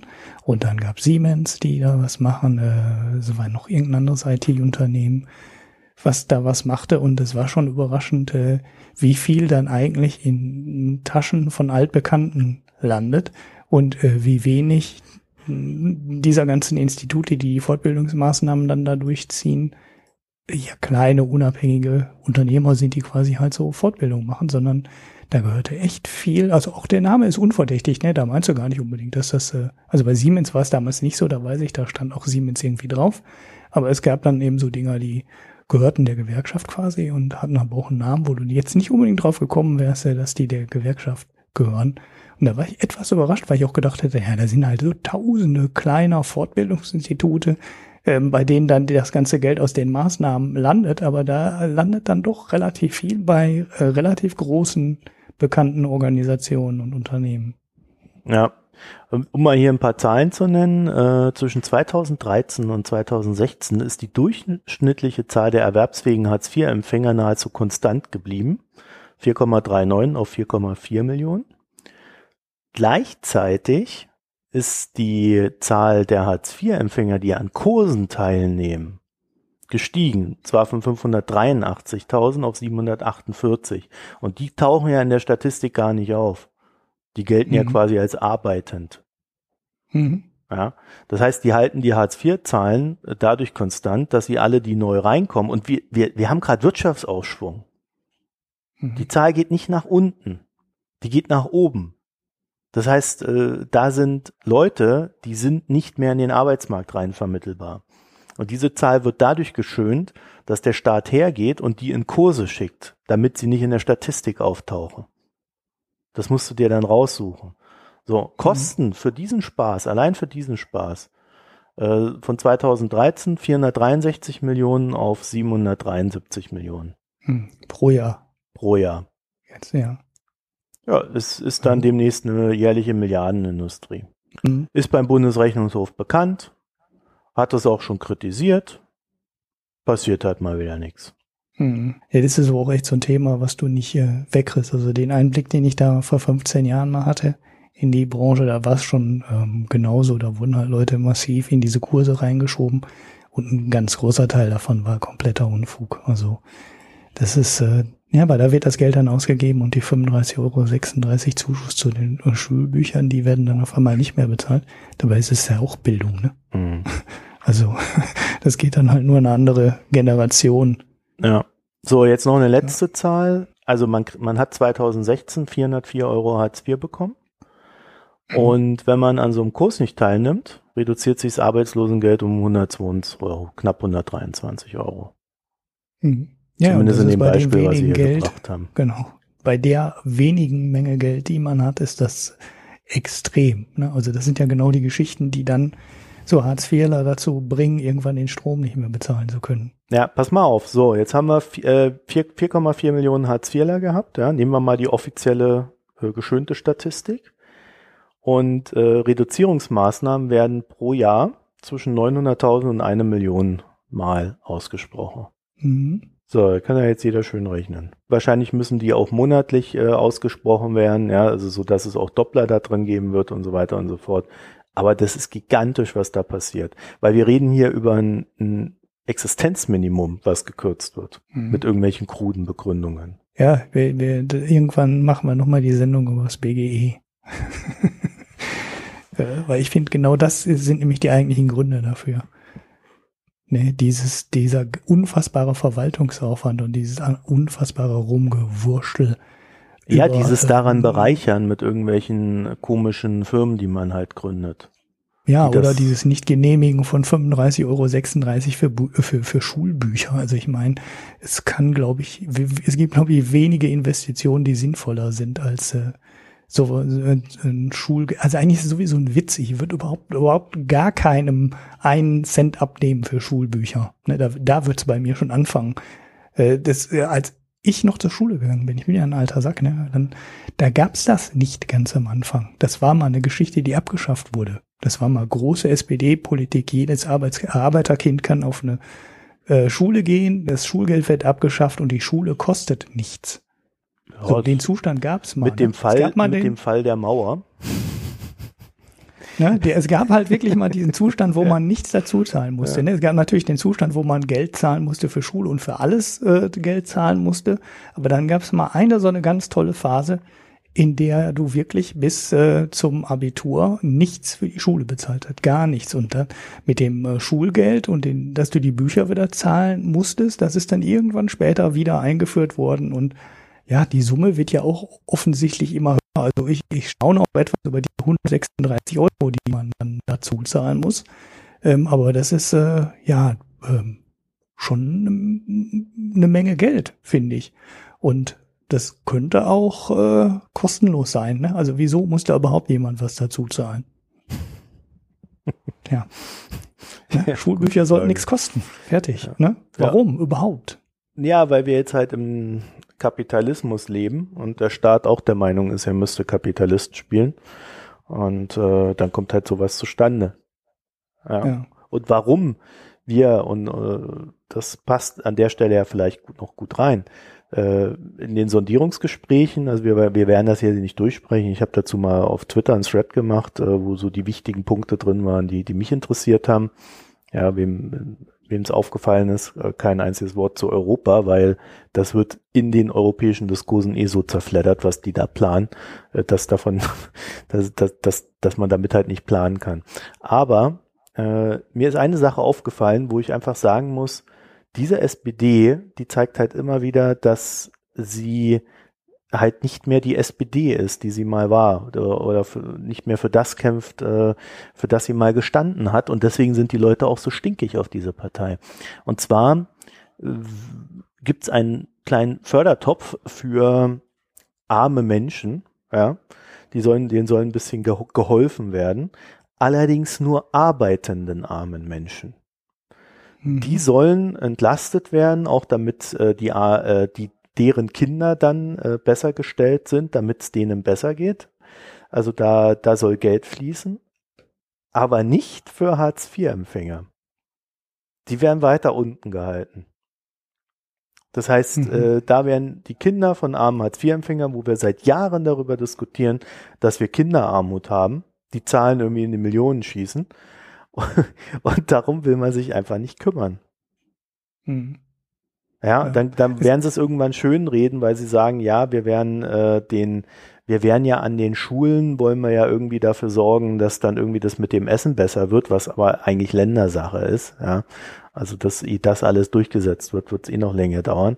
Aber eine Entlastung für arme Menschen, das heißt Geringverdiener zu machen, nicht aber für Hartz-IV-Empfänger. Und da geht's ja nicht nur um Hartz IV, sondern da geht's dann auch um Aufstocker, bei denen ja immer alles verrechnet wird. Hm.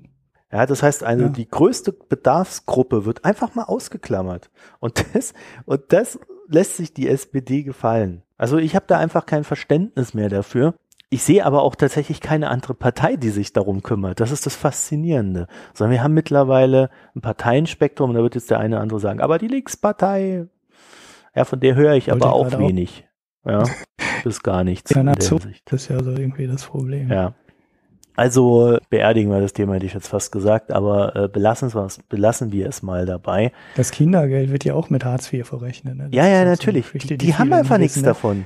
Dann, dann sagen die einfach, äh, das Kindergeld wird um 10 Euro jetzt erhöht oder ich weiß nicht, wie viel es jetzt sind, 6 Euro oder irgendwie sowas pro Monat erhöht. Ja, Das noch ist, mehr. äh, ne? Ja, aber das geht halt einfach voll in die Hartz-IV-Berechnung Mhm. ein und dann bekommst du halt offiziell, sag ich mal, äh, 6 Euro mehr Kindergeld pro Monat, aber da, ähm, weil es verrechnet wird, hast du ja nichts davon. Dann erhältst du halt 6 Euro weniger Hartz IV und bekommst genauso viel Geld wie vorher. Außer Hartz IV wird erhöht, es wird ja auch minimal erhöht, aber äh, ja, nicht im großen Stil. Und das hört sich dann immer so toll an. Wir machen was für die Kinder. Ähm, Im Endeffekt machst du aber für Hartz IV Kinder an der Stelle nichts. Jetzt würde ich sagen, jetzt kommen wir mal zum Ende, also in den Gesellschaftsteil jetzt rein. Äh, Ich habe ich hab hab jetzt auch nicht mehr so viel Zeit, glaube ich, aber ah, wir sind ja auch schon anderthalb Stunden hier. Also, Ulrich, hast du denn ein paar Picks für uns? Ich habe einen Pick. Ähm, ich glaube, den letzten. so muss ich jetzt jedes Mal mehrere machen. Also ich meine, ich habe noch äh, so ungefähr fünf Videos vom äh, 34 CD. Äh, einen bringe ich vielleicht auch noch. Ähm, es gibt auch noch so einen, so einen Steuertalk, der vielleicht auch thematisch ganz gut passt. Äh, die anderen Sachen sind jetzt aber so durchgenudelt, dass ich die, glaube ich, auch nicht mehr bringen werde. Also diese Anwaltsgeschichte da, diese unsichere Anwalts-E-Mail-Lösung, äh, ist jetzt auch hier so thematisch nicht interessant, ist eigentlich so für ITler interessant, wie, wo man sich dann nachher fragt, wie kann jemand für den Mist auch nur einen Cent bekommen? Das ist ja von der Architektur her so falsch, das muss ja eine Sicherheitslücke sein. Und äh, ja, dafür wird trotzdem in Deutschland irgendwie Geld bezahlt. Keine Ahnung, äh, wie jemand für die Lösung einen Auftrag bekommen konnte. Nein, aber ich habe was, was äh, ge- allgemeiner interessant ist. Und äh, das ist ähm, über dieses äh, China ähm, Kontrollsystem. Leider ist der Vortrag jetzt nicht so der allerbeste. Das, äh, also die, in China wird geplant, ähm, ein, so ein, ein sogenanntes Social Credit System aufzubauen. Das heißt, äh, du sollst als Bewohner, als Bürger Chinas dafür belohnt werden, dass du gute Sachen machst und dafür bestraft werden, dass du schlechte Sachen machst. So, und das aber nicht so irgendwie, äh, ja, so ne, sozial, so, hey, der setzt sich so ein äh, für Flüchtlinge und äh, bringt denen Englisch bei oder sorgt dafür, dass die Kleidung haben. Oder der kümmert sich im Sportverein und engagiert sich und dann mögen den halt die Leute, die davon wissen, sagen dann, boah, Respekt, toller Typ. Ähm, sondern ähm, das Ganze oder die Bestrafung in Deutschland läuft ja normalerweise ein bisschen anders, ne, weil die richtig schlimme Bestrafung läuft dann vor, vor Gericht. Aber die Chinesen möchten das Ganze komplett automatisieren. Das heißt, äh, die möchten quasi dein gesamtes Leben tracken und dich dafür belohnen oder dafür bestrafen. Und, wer jetzt dann so an Big Brother und Orwell und ähnliche Sachen denkt, denkt schon in die richtige Richtung, aber eigentlich ist das Ganze noch viel schlimmer, weil dieser soziale Druck, den du in dem System drin hast, ähm, höher wird, weil die Überwachung nicht vom Staat kommt, sondern von allen kommt. Also sie wird, soll halt aus allen Datenquellen gespeist werden. Das, was du in Chats machst, da wo du einkaufst, da wo du bezahlst, äh, wofür du dein Geld ausgibst, ähm, ob du deine Schulden pünktlich zurückzahlst, alles, was heute als Datenpunkt irgendwo zur Verfügung steht, soll in dieses System reinlaufen. Und das Ganze ist schon sehr, sehr, sehr erschreckend. Leider ist der Vortrag jetzt nicht der beste unbedingt, weil er nicht so richtig gut vorgetragen ist, weil mittendrin das Video ausfällt ähm, oder nicht eingespielt werden kann.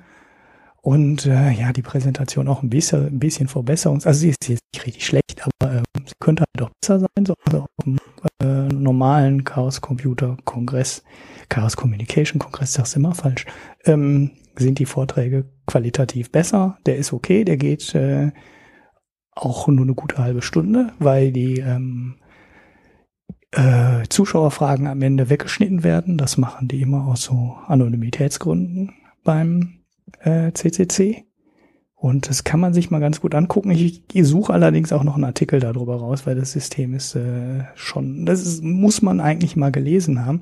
Vor allem, weil das im, es ist wahrscheinlich auch einer der Gründe, warum die Chinesen so eine eigene Internetbranche haben, mit allem. Ne? Warum in China die westlichen Internetkonzerne vergleichsweise wenig zu melden haben. Also Google ist ja so gut wie gar nicht da. Ähm, Facebook ist äh, eingeschränkt da. Äh, Nee, Facebook Apple- würde gerne, kommt aber nicht rein. Die lassen die ja, die sind nicht so rein. mit, Ja, so mit so ein paar Sachen sind sie da, aber irgendwie nur so, so halb gar. Und als sie reingekommen sind, war es halt nicht mehr so wichtig, weil die chinesischen Konzerne das schon selber machen. Also Tencent ist ja richtig groß. Die haben WeChat, aber die haben ähm, Payment-Lösungen.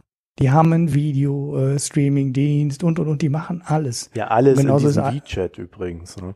Das ist eine App, ja, ja, in der einfach alles drin ist. Wie ein genau, eigenes Betriebssystem. Ja, Payment drin, ähm, alles. Mhm. So, und da wird zum Beispiel läuft da rein, äh, mit welchen Leuten du befreundet bist. Das zieht aus der WeChat-App. Und wenn du Freunde hast, äh, die äh, sich nicht an die Gesetze halten oder die selber ein schlechtes Rating haben, beeinflusst das dein Rating in dem äh, Social Credit System. Ne? Das heißt, du musst demnächst auch darauf achten, welche Freunde du in deinen Messenger einlädst, weil du sonst bestraft werden kannst. Also es gibt ja jetzt halt noch keine richtig äh, schlimmen Bestrafungen, aber es kann halt schon dazu führen, dass du, naja, eingeschränkt hat man so ein System in der DDR ja auch, da musstest du ja auch dich mal so als ein bisschen kritisch rausstellen und dann kriegtest du halt kein Auslands, äh, keine Auslandsreise mehr genehmigt. Und so Sachen werden in China kommen. Das heißt, die Teilnahme an so einem System wird in ein paar Jahren verpflichtend sein. Ich glaube, 2020 war es. Das heißt, die Chinesen müssen da mitnehmen. Und du bekommst hier in Europa manchmal nur so komische Meldungen mit, die dann von den Zeitungen auch nicht so richtig gut einsortiert werden. Ne? Also da gibt es zum Beispiel Tencent äh, ID, also die eine WeChat-ID, kannst du dann auch benutzen als Personalausweis. Ne? Das liest du die Überschrift, schüttelst mit dem Kopf und denkst, die Chinesen sind da alle bescheuert. So, wenn du allerdings dieses äh, Social Credit System kennst, dann weißt du, warum die die Daten aus deinem Chat haben wollen und warum deine ID aus WeChat ähm, als Personalausweis dienen kann und warum die Daten zusammengefügt werden, weil die laufen dann alle in dieses Social Credit System rein. Und dann machen die ganzen großen, äh, großen chinesischen Konzerne alle mit, also Alibaba, äh, die ja auch mit Alipay eine Bezahlmöglichkeit haben.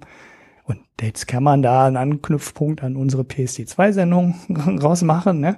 Aber diese Frage, die wir dann bei PSD2 äh, diskutiert haben, soll man denn die Leute überhaupt an sein Konto ranlassen? Die Chinesen brauchen diese Frage gar nicht mehr zu stellen, weil äh, die gibt's da nicht mehr demnächst. Du, die zahlen extrem viel Bargeld los und die werden demnächst einfach an einem dieser Systeme mitmachen und die laufen dann in diesem Social Credit System zentral zusammen und dann wird das bewertet. Und dann kommen Algorithmen her und bewerten dich nach Freundeskreis, Bezahlmöglichkeiten. Da wissen die ja auch, wo du unterwegs bist. Dann gehst du vielleicht im Sexshop ein, aber obwohl sowas gibt's wahrscheinlich in China gar nicht. Ne? Das ist ja so eine Prüde, so eine Prüde Nation. Ja, natürlich gibt's das, das in China. Ja. ja an, jeder, an jeder Straßenecke. Ja, dann, äh, dann musst du da. aber natürlich weiß davon keiner. Ah, okay. Ja, aber das läuft ja dann alles da rein. Sobald du mit WeChat da bezahlst, äh, mit We, äh, ja, wie, heißt, wie das jetzt heißt, weiß ich nicht. Ähm, bei, bei WeChat ist auf jeden Fall auch ein Bezahlsystem drin. Das hat auch einen Namen. Da, äh, heißt das WePay? Bin mir nicht ganz sicher. Aber Alipay und so weiter, das läuft dann alles zusammen in die Systeme und dann wirst du dann algorithmisch bewertet. Und äh, wenn du dann komische Sachen machst, die der Regierung nicht gefallen, alles läuft da rein und dann kriegst du halt äh, keinen Flug mehr ins Ausland. Naja, ich habe noch, ähm, ich habe noch einen draufzusetzen, weil ich habe eigentlich keinen Pick, aber äh, ja, äh, ich, ich nehme das mal zum Anlass, euch einen Pick zu geben, weil China hat äh, eine Region, in der die Uiguren leben, sagt dem einen oder anderen vielleicht was, und eine Reporterin von, war auch eine Reporterin, oder? Ja, war eine Reporterin. Ähm, von BuzzFeed hat sich das mal angeschaut, wie die Uiguren dort leben.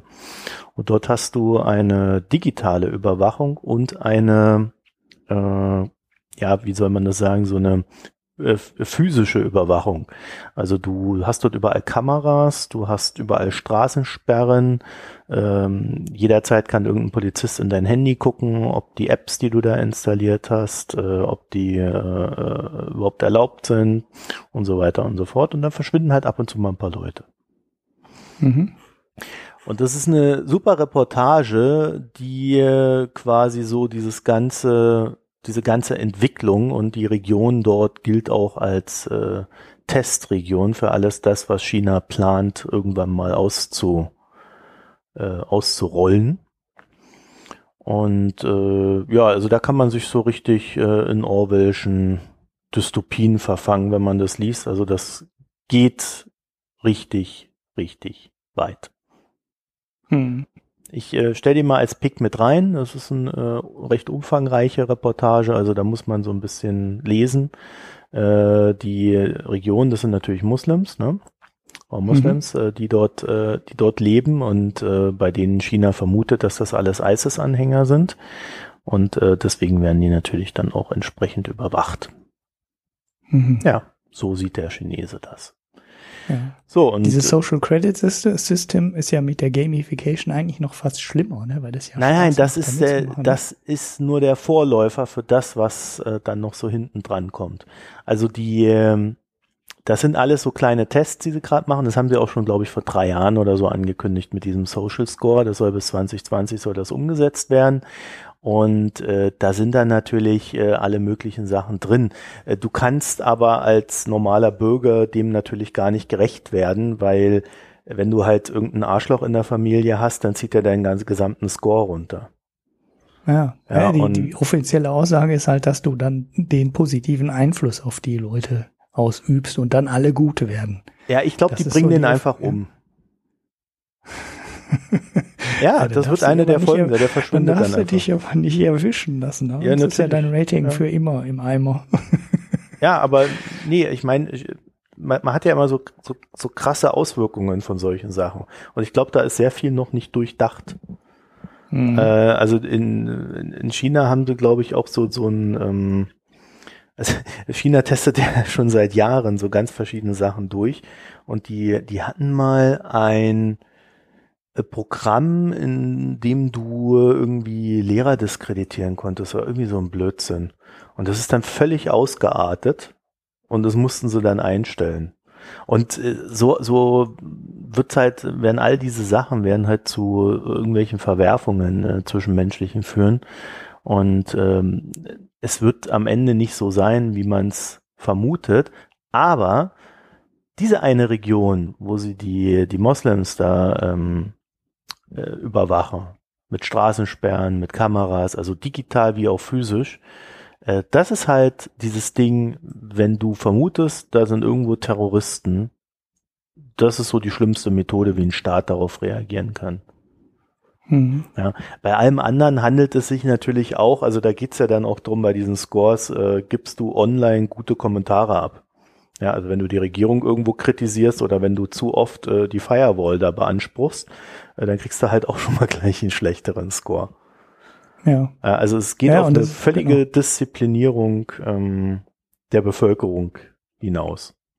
Ja, das kommt in dem AT, äh, das kommt in dem Ja. Vortrag auch. Ähm, Du wirst dich demnächst überall noch, ähm, äh, hätte ich jetzt gerade auch schon gut sagen können, bei der Zusammenführung per Personalausweis und WeChat-ID führt es halt auch dazu, dass du dich demnächst ohne eine solche ID nirgendwo mehr anmelden kannst. Ne? Du kannst nichts mehr anonym machen.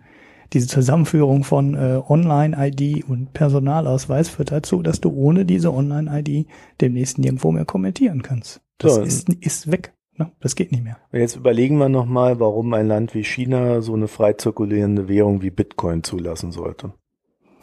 Ja, irgendwann werden sie es, äh, ja, oder du musst äh, dein Bitcoin-Wallet auch mit dem Social-Dings verbinden und Ja, aber dann ist es dann ist aber diese. Pseudonymität zumindest weg vom Bitcoin und Ja. dann bist du halt komplett trackbar. Ja. Also da, ne, und das sind dann so Sachen, aha, der zockt da rum, ja, gleich mal ein Minus hier in der Kreditlinie. Und Mhm. weil, äh, darum geht's ja auch, ne? Also dieser Score wird ja dann auch dazu dienen, wie teuer deine Kredite sind und so weiter und so fort. Also das hat ein, eine komplette Auswirkung auf dein Leben. Nicht nur die Reisen, sondern auch in China selber. Welche Clubs darfst du benutzen, welche nicht, sowas, sowas wird dann entstehen. Ja, ja, ja das, äh, das kommt in dem Vortrag zum Beispiel ähm, bei Zügen vor. Ne? Also Tickets für Hochgeschwindigkeitszüge äh, sind wohl auch, also sind nicht nur Auslandsreisen, sondern das äh, trifft auch intern dann zu. Ich muss mal gucken, ich habe mal auch einen ganz guten Artikel dazu gefunden, der auch etwas länger war und das in den Details beschrieben war. Das war, glaube ich, in der Zeit, ich bin mir nicht ganz sicher. Hm. Äh, den werfe ich dann auch noch mal rein, wenn jemand keine Lust hat auf den Vortrag. Äh, das ist, äh, wie gesagt, einer der schlechteren, aber das Thema ist so interessant, äh, dass das den äh, Vortrag rettet. Okay, dann kommen wir mal zum Bier. Zum Bier. Hast, Hast du du denn eins? Bier getrunken, Ulrich? Ja, ich habe eins. Also ich habe natürlich mehr als eins getrunken, aber ich habe ein berichtenswertes getrunken. Ja, ja. Das gab auch, ähm, also es ist ein besonderes Bier, was äh, sich schon daran zeigte, dass ich überraschend viele ähm, äh, Reaktionen auf Twitter gekriegt habe, weil alle, die mir auf Twitter folgen, wissen jetzt schon, welches Bier kommt. Und äh, normalerweise sagen alle Prost oder so. Aber nicht sonderlich viel zu dem Bier. Wobei bei Biertweets ähm, immer relativ viel Reaktion kommt, wo ich mich immer frage, warum suche ich eigentlich immer so schöne Wirtschaftstweet raus, wenn die immer so unkommentiert so im Äther verpuffen. Aber bei Bier kommt normalerweise immer Reaktion. Aber bei dem kam ähm, mehr als die normale Reaktion. Was eben auch daran liegt, dass es ein ja, spezielles Bier ist. Und es zwar ein Rauchbier. Ähm, echt Schlenkerler Rauchbier. Ich hoffe, ich spreche das richtig aus. Äh, aus, ähm, äh, jetzt muss ich kurz, mein Gott, da muss man nur wissen, aus Bamberg ist es, glaube ich. Ich bin jetzt aber nicht ganz sicher, bin jetzt zwar auf der Website, aber das sehe ich jetzt gerade nicht. Und es ist eins der wenigen Biere, äh, also eins der zwei Rauchbiere, die noch so äh, gebraut oder hergestellt werden, wie man früher ein Rauchbier hergestellt hat, weil der Geschmack des Rauchbieres kommt über äh, das Malz, das halt im Rauch ähm, erhitzt wird. Ne? Also du nimmst halt die Gerste und lässt die dann keimen, dann machst die so ein bisschen feucht, dann keimt die und dann erhitzt du die und äh, dann hört der Keimvorgang halt auf. Und Im Keimvorgang entsteht der Zucker, der danach jetzt im Alkohol wird. So, und das äh, hat man halt früher relativ häufig, glaube ich, so gemacht, dass äh, über Rauch einfach, also einfach Feuer drunter und dann den ganzen Mist erhitzen und dann hört er halt auf äh, zu keimen und äh, ja, du hast halt dann äh, durch den Röstvorgang dann nachher das Malz. So, und daraus brauchst du dann.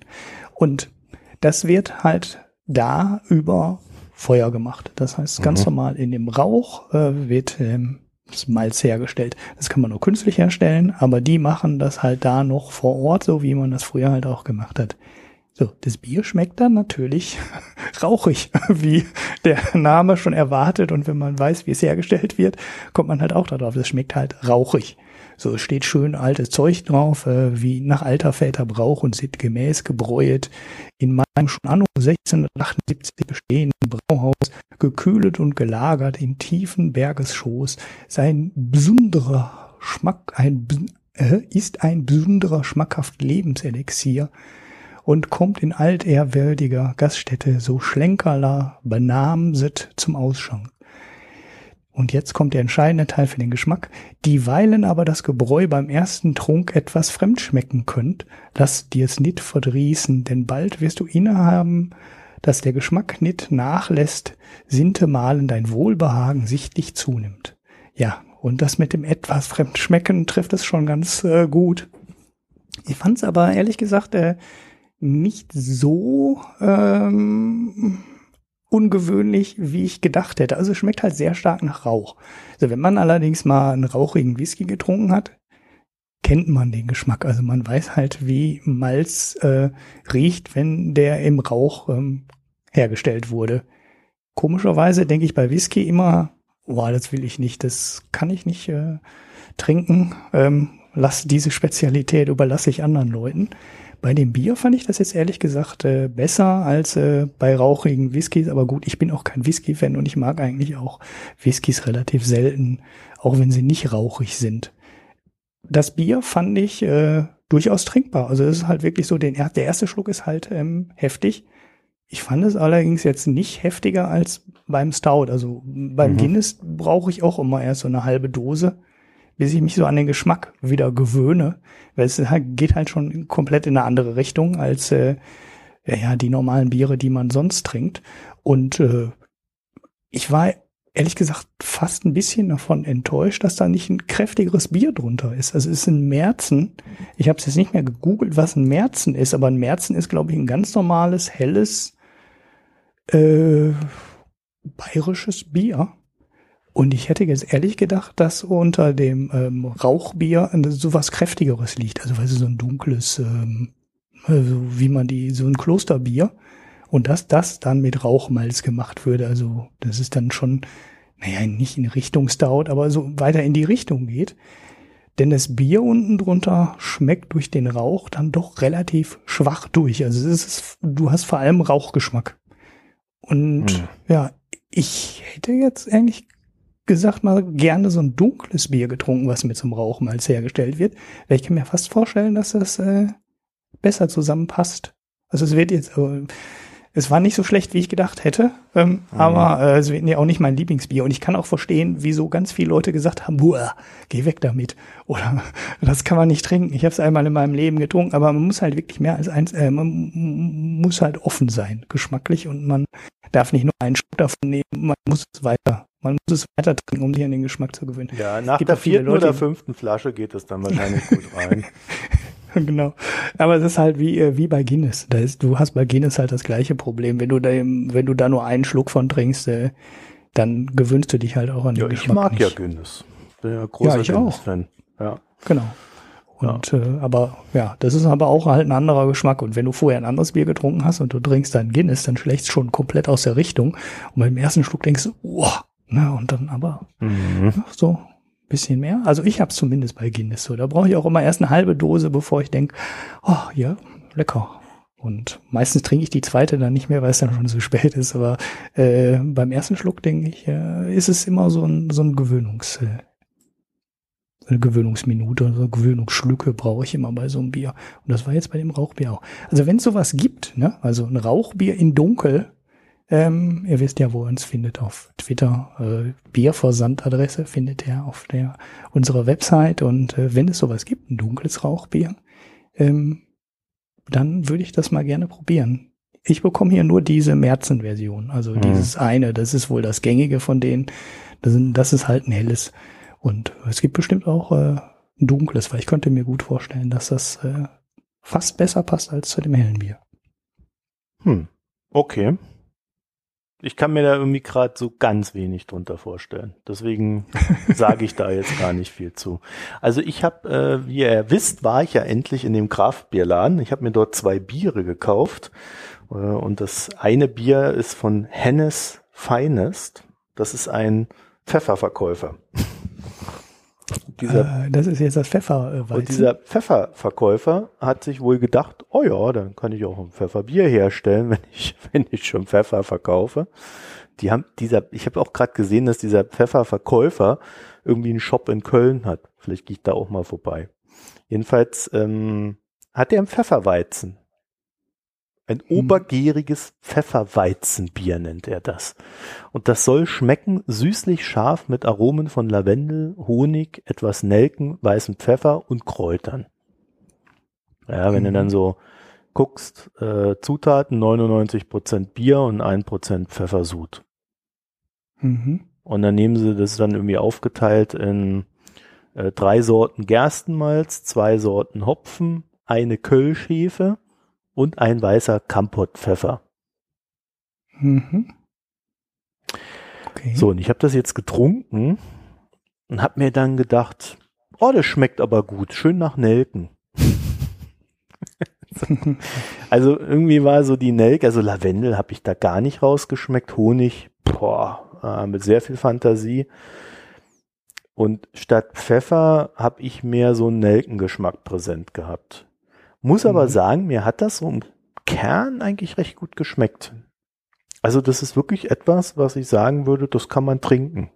Ich glaube, das hat auch ja. nicht so viel gekostet in dem Kraftbierladen. Also es war eigentlich, ich glaube, 3,50 oder 3 Euro oder so. Also jetzt wie, wie ein Kraftbier halt kostet. Und äh, ich war da, also ich muss sagen, finde ich, fand ich gut.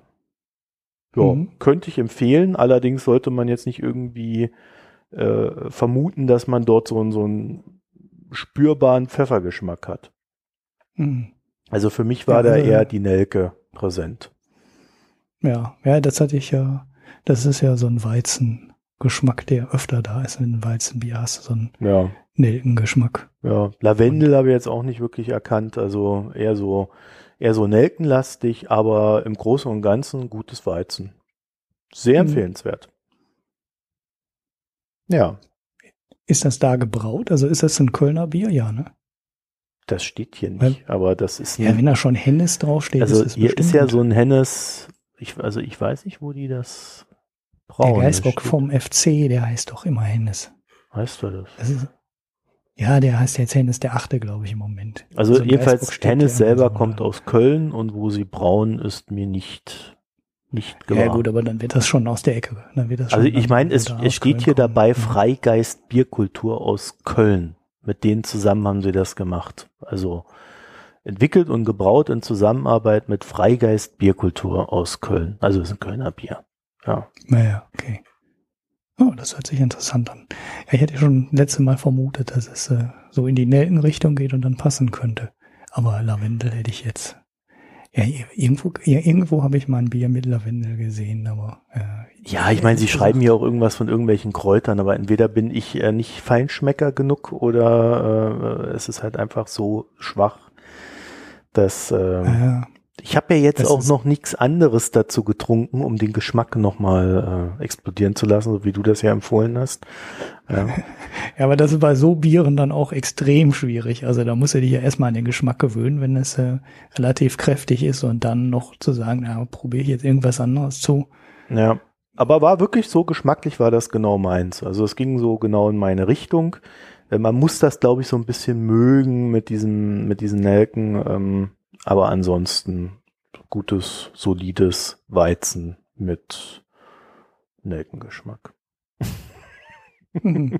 ja, man darf sowas wahrscheinlich auch einfach nicht übertreiben. Man darf da nicht Ja. ein halbes Kilo Pfeffer reinwerfen Ja, in das Bier, weil dann kannst du es 1%. wahrscheinlich nicht mehr. Pfeffer sud ja, Ja. auch nur, also noch nicht mal ja, Pfeffer. das ist ja dann schon. Genau. Es war wahrscheinlich da nicht mal im Brauvorgang drin. Ja, das müsste man jetzt, ist auch egal. Müsste man jetzt rausfinden, ob die das während des Brauens drin hatten oder erst nachher zugegeben haben. Ich vermute Ja. fast letzteres. Hört sich so ein bisschen nach nachher an, ne? Ja. Ja, mit Naja. dem Sud, aber naja. Dann sind wir für diese Woche auch mal wieder durch. Äh, ja, wenn es euch gefallen hat, verbreitet uns doch mal.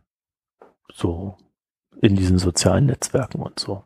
Wir können ja, wir können ja Genau. auch mal neue Sachen machen, nicht immer nur Bewertungen auf iTunes und diesen ganzen Mist. Ja, ja, genau. Fehlt die Sendung weiter. Ja, bringt neue Hörer und wenn ihr uns weiterempfehlt, könnt ihr uns qua- könnt ihr euch selbst quasi vermehren. Das ist ja immer mein Argument. Wer möchte sich nicht selbst vermehren können? Äh, ja. Ähm, ja, mach das mal. Also wir geben, sonst geben wir Coins, sonst geben wir Coins raus mit Referral-Link, weißt du, das funktioniert wenigstens. Podcoins ne, zum Hören von dann nur mit Podcoins darf man dann exklusiv Podcasts hören. Und äh, wir werden dann auch bei Nutzung der Podcoins 15% der Podcoins immer einziehen. Ne? Dann wird dieser Podcoin weniger wert, äh, dann werden weniger Podcoins auf dem Markt sein. Und äh, dadurch ist die Wertsteigerung quasi garantiert. Also das müssen wir dann so machen und dann äh, Ich bastel euch auch Krieg- einen Chart. genau. Und dann kriegt ihr, äh, dann kriegt ihr so äh, Pod, äh, und dann ähm, müsst ihr die Podcoins über Referral-Links eure Freunde zu diesen Podcoins einladen und wir werden alle zusammen unfassbar reich. Ja, was wir Das ist natürlich der- auch machen können, ist sagen, äh, ihr könnt dann die Podcoins an uns spenden. Und dabei ziehen wir 15 Prozent ein von den Gesamten. Das heißt, die landen dann bei uns und, und wir ziehen 15 Prozent ab, sodass die Gesamtmenge. Ja, ja, wir müssen das marketingtechnisch, glaube ich, noch ein bisschen besser aufbauen, aber äh, ansonsten sind wir dann damit durch. Und als Alternative, wenn ihr das alles für völligen Unfug haltet, ähm, müsst ihr uns halt so weiterempfehlen. Ja, Ja. Also auch ohne Möglichkeit reich zu werden. Ach, übrigens, äh, eine Sache noch. Ich habe heute mal geguckt, ich habe mal äh, mir so die CSV-Dateien bei der GLS-Bank rausgelassen. Hab dann gesehen, wir sind so bei den äh, regelmäßigen Spenden in diesem Monat, sind wir gerade so bei 64 Euro. Also äh, es besteht die Chance, wenn jetzt so genug Leute mitziehen, regelmäßig spenden, dass wir dann demnächst bald die 100 knacken. Und dann, wenn wir nicht gerade in, in Internet in schwierigen Zonen hocken, äh, würden wir mal das mit dem Livestream da angehen. Das ist ja alles super easy geworden, habe ich gehört, da über dieses äh, 3.1 äh, Sound, wie heißt das? Wie heißt er? Ultraschall. Studio Link, ja. Ultraschall, Das Studio Studio Link ja eigentlich, Genau. Ja. Müssen wir aber mal gucken, ob wir dann dafür bezahlen müssen. Das ist ja, glaube ich, noch gar nicht raus. Das ist, glaube ich, immer Ja, alles noch, noch ja nichts. Aber ich finde, wir haben, wir haben ohnehin, wir sind jetzt so am Punkt, äh, da macht der Podcast dann doch immer mehr Arbeit auch weil man die Themen ja immer, immer besser recherchieren muss oder sich jemanden dafür suchen muss, der das äh, dann mit ausrecherchiert. Da sind wir dann an so einen Punkt gekommen, an dem wir dann ohnehin äh, mal gucken müssen, dass wir das Ganze auf eine finanziell etwas solidere Basis stellen. Ja, wo, vor allem, wo uns unser Oligarch abgesprungen ist, ne? Bei Steady hatten wir doch einen Oligarchen, der ist schon wieder weg. Oder es hat ja auf den Dauerauftrag umgestellt. Ich weiß nicht mehr, wer das war. Ähm, hat doch einer mal diesen 12 Euro im Monat Account Ja, ich dachte, das war eher so ein, so ein Scherz das, um das ja, mal ja, war offensichtlich auch nur ein Scherz.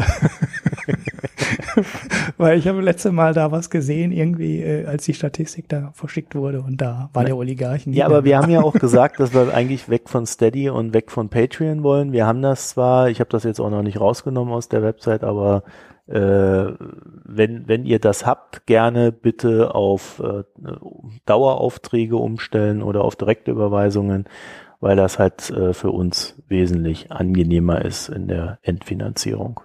Ja, ansonsten, äh, ich würde sagen, wir lassen diese Sachen halt mal, also das entscheidet dann wie immer der Markt, ja, mit was wir uns rumplagen müssen.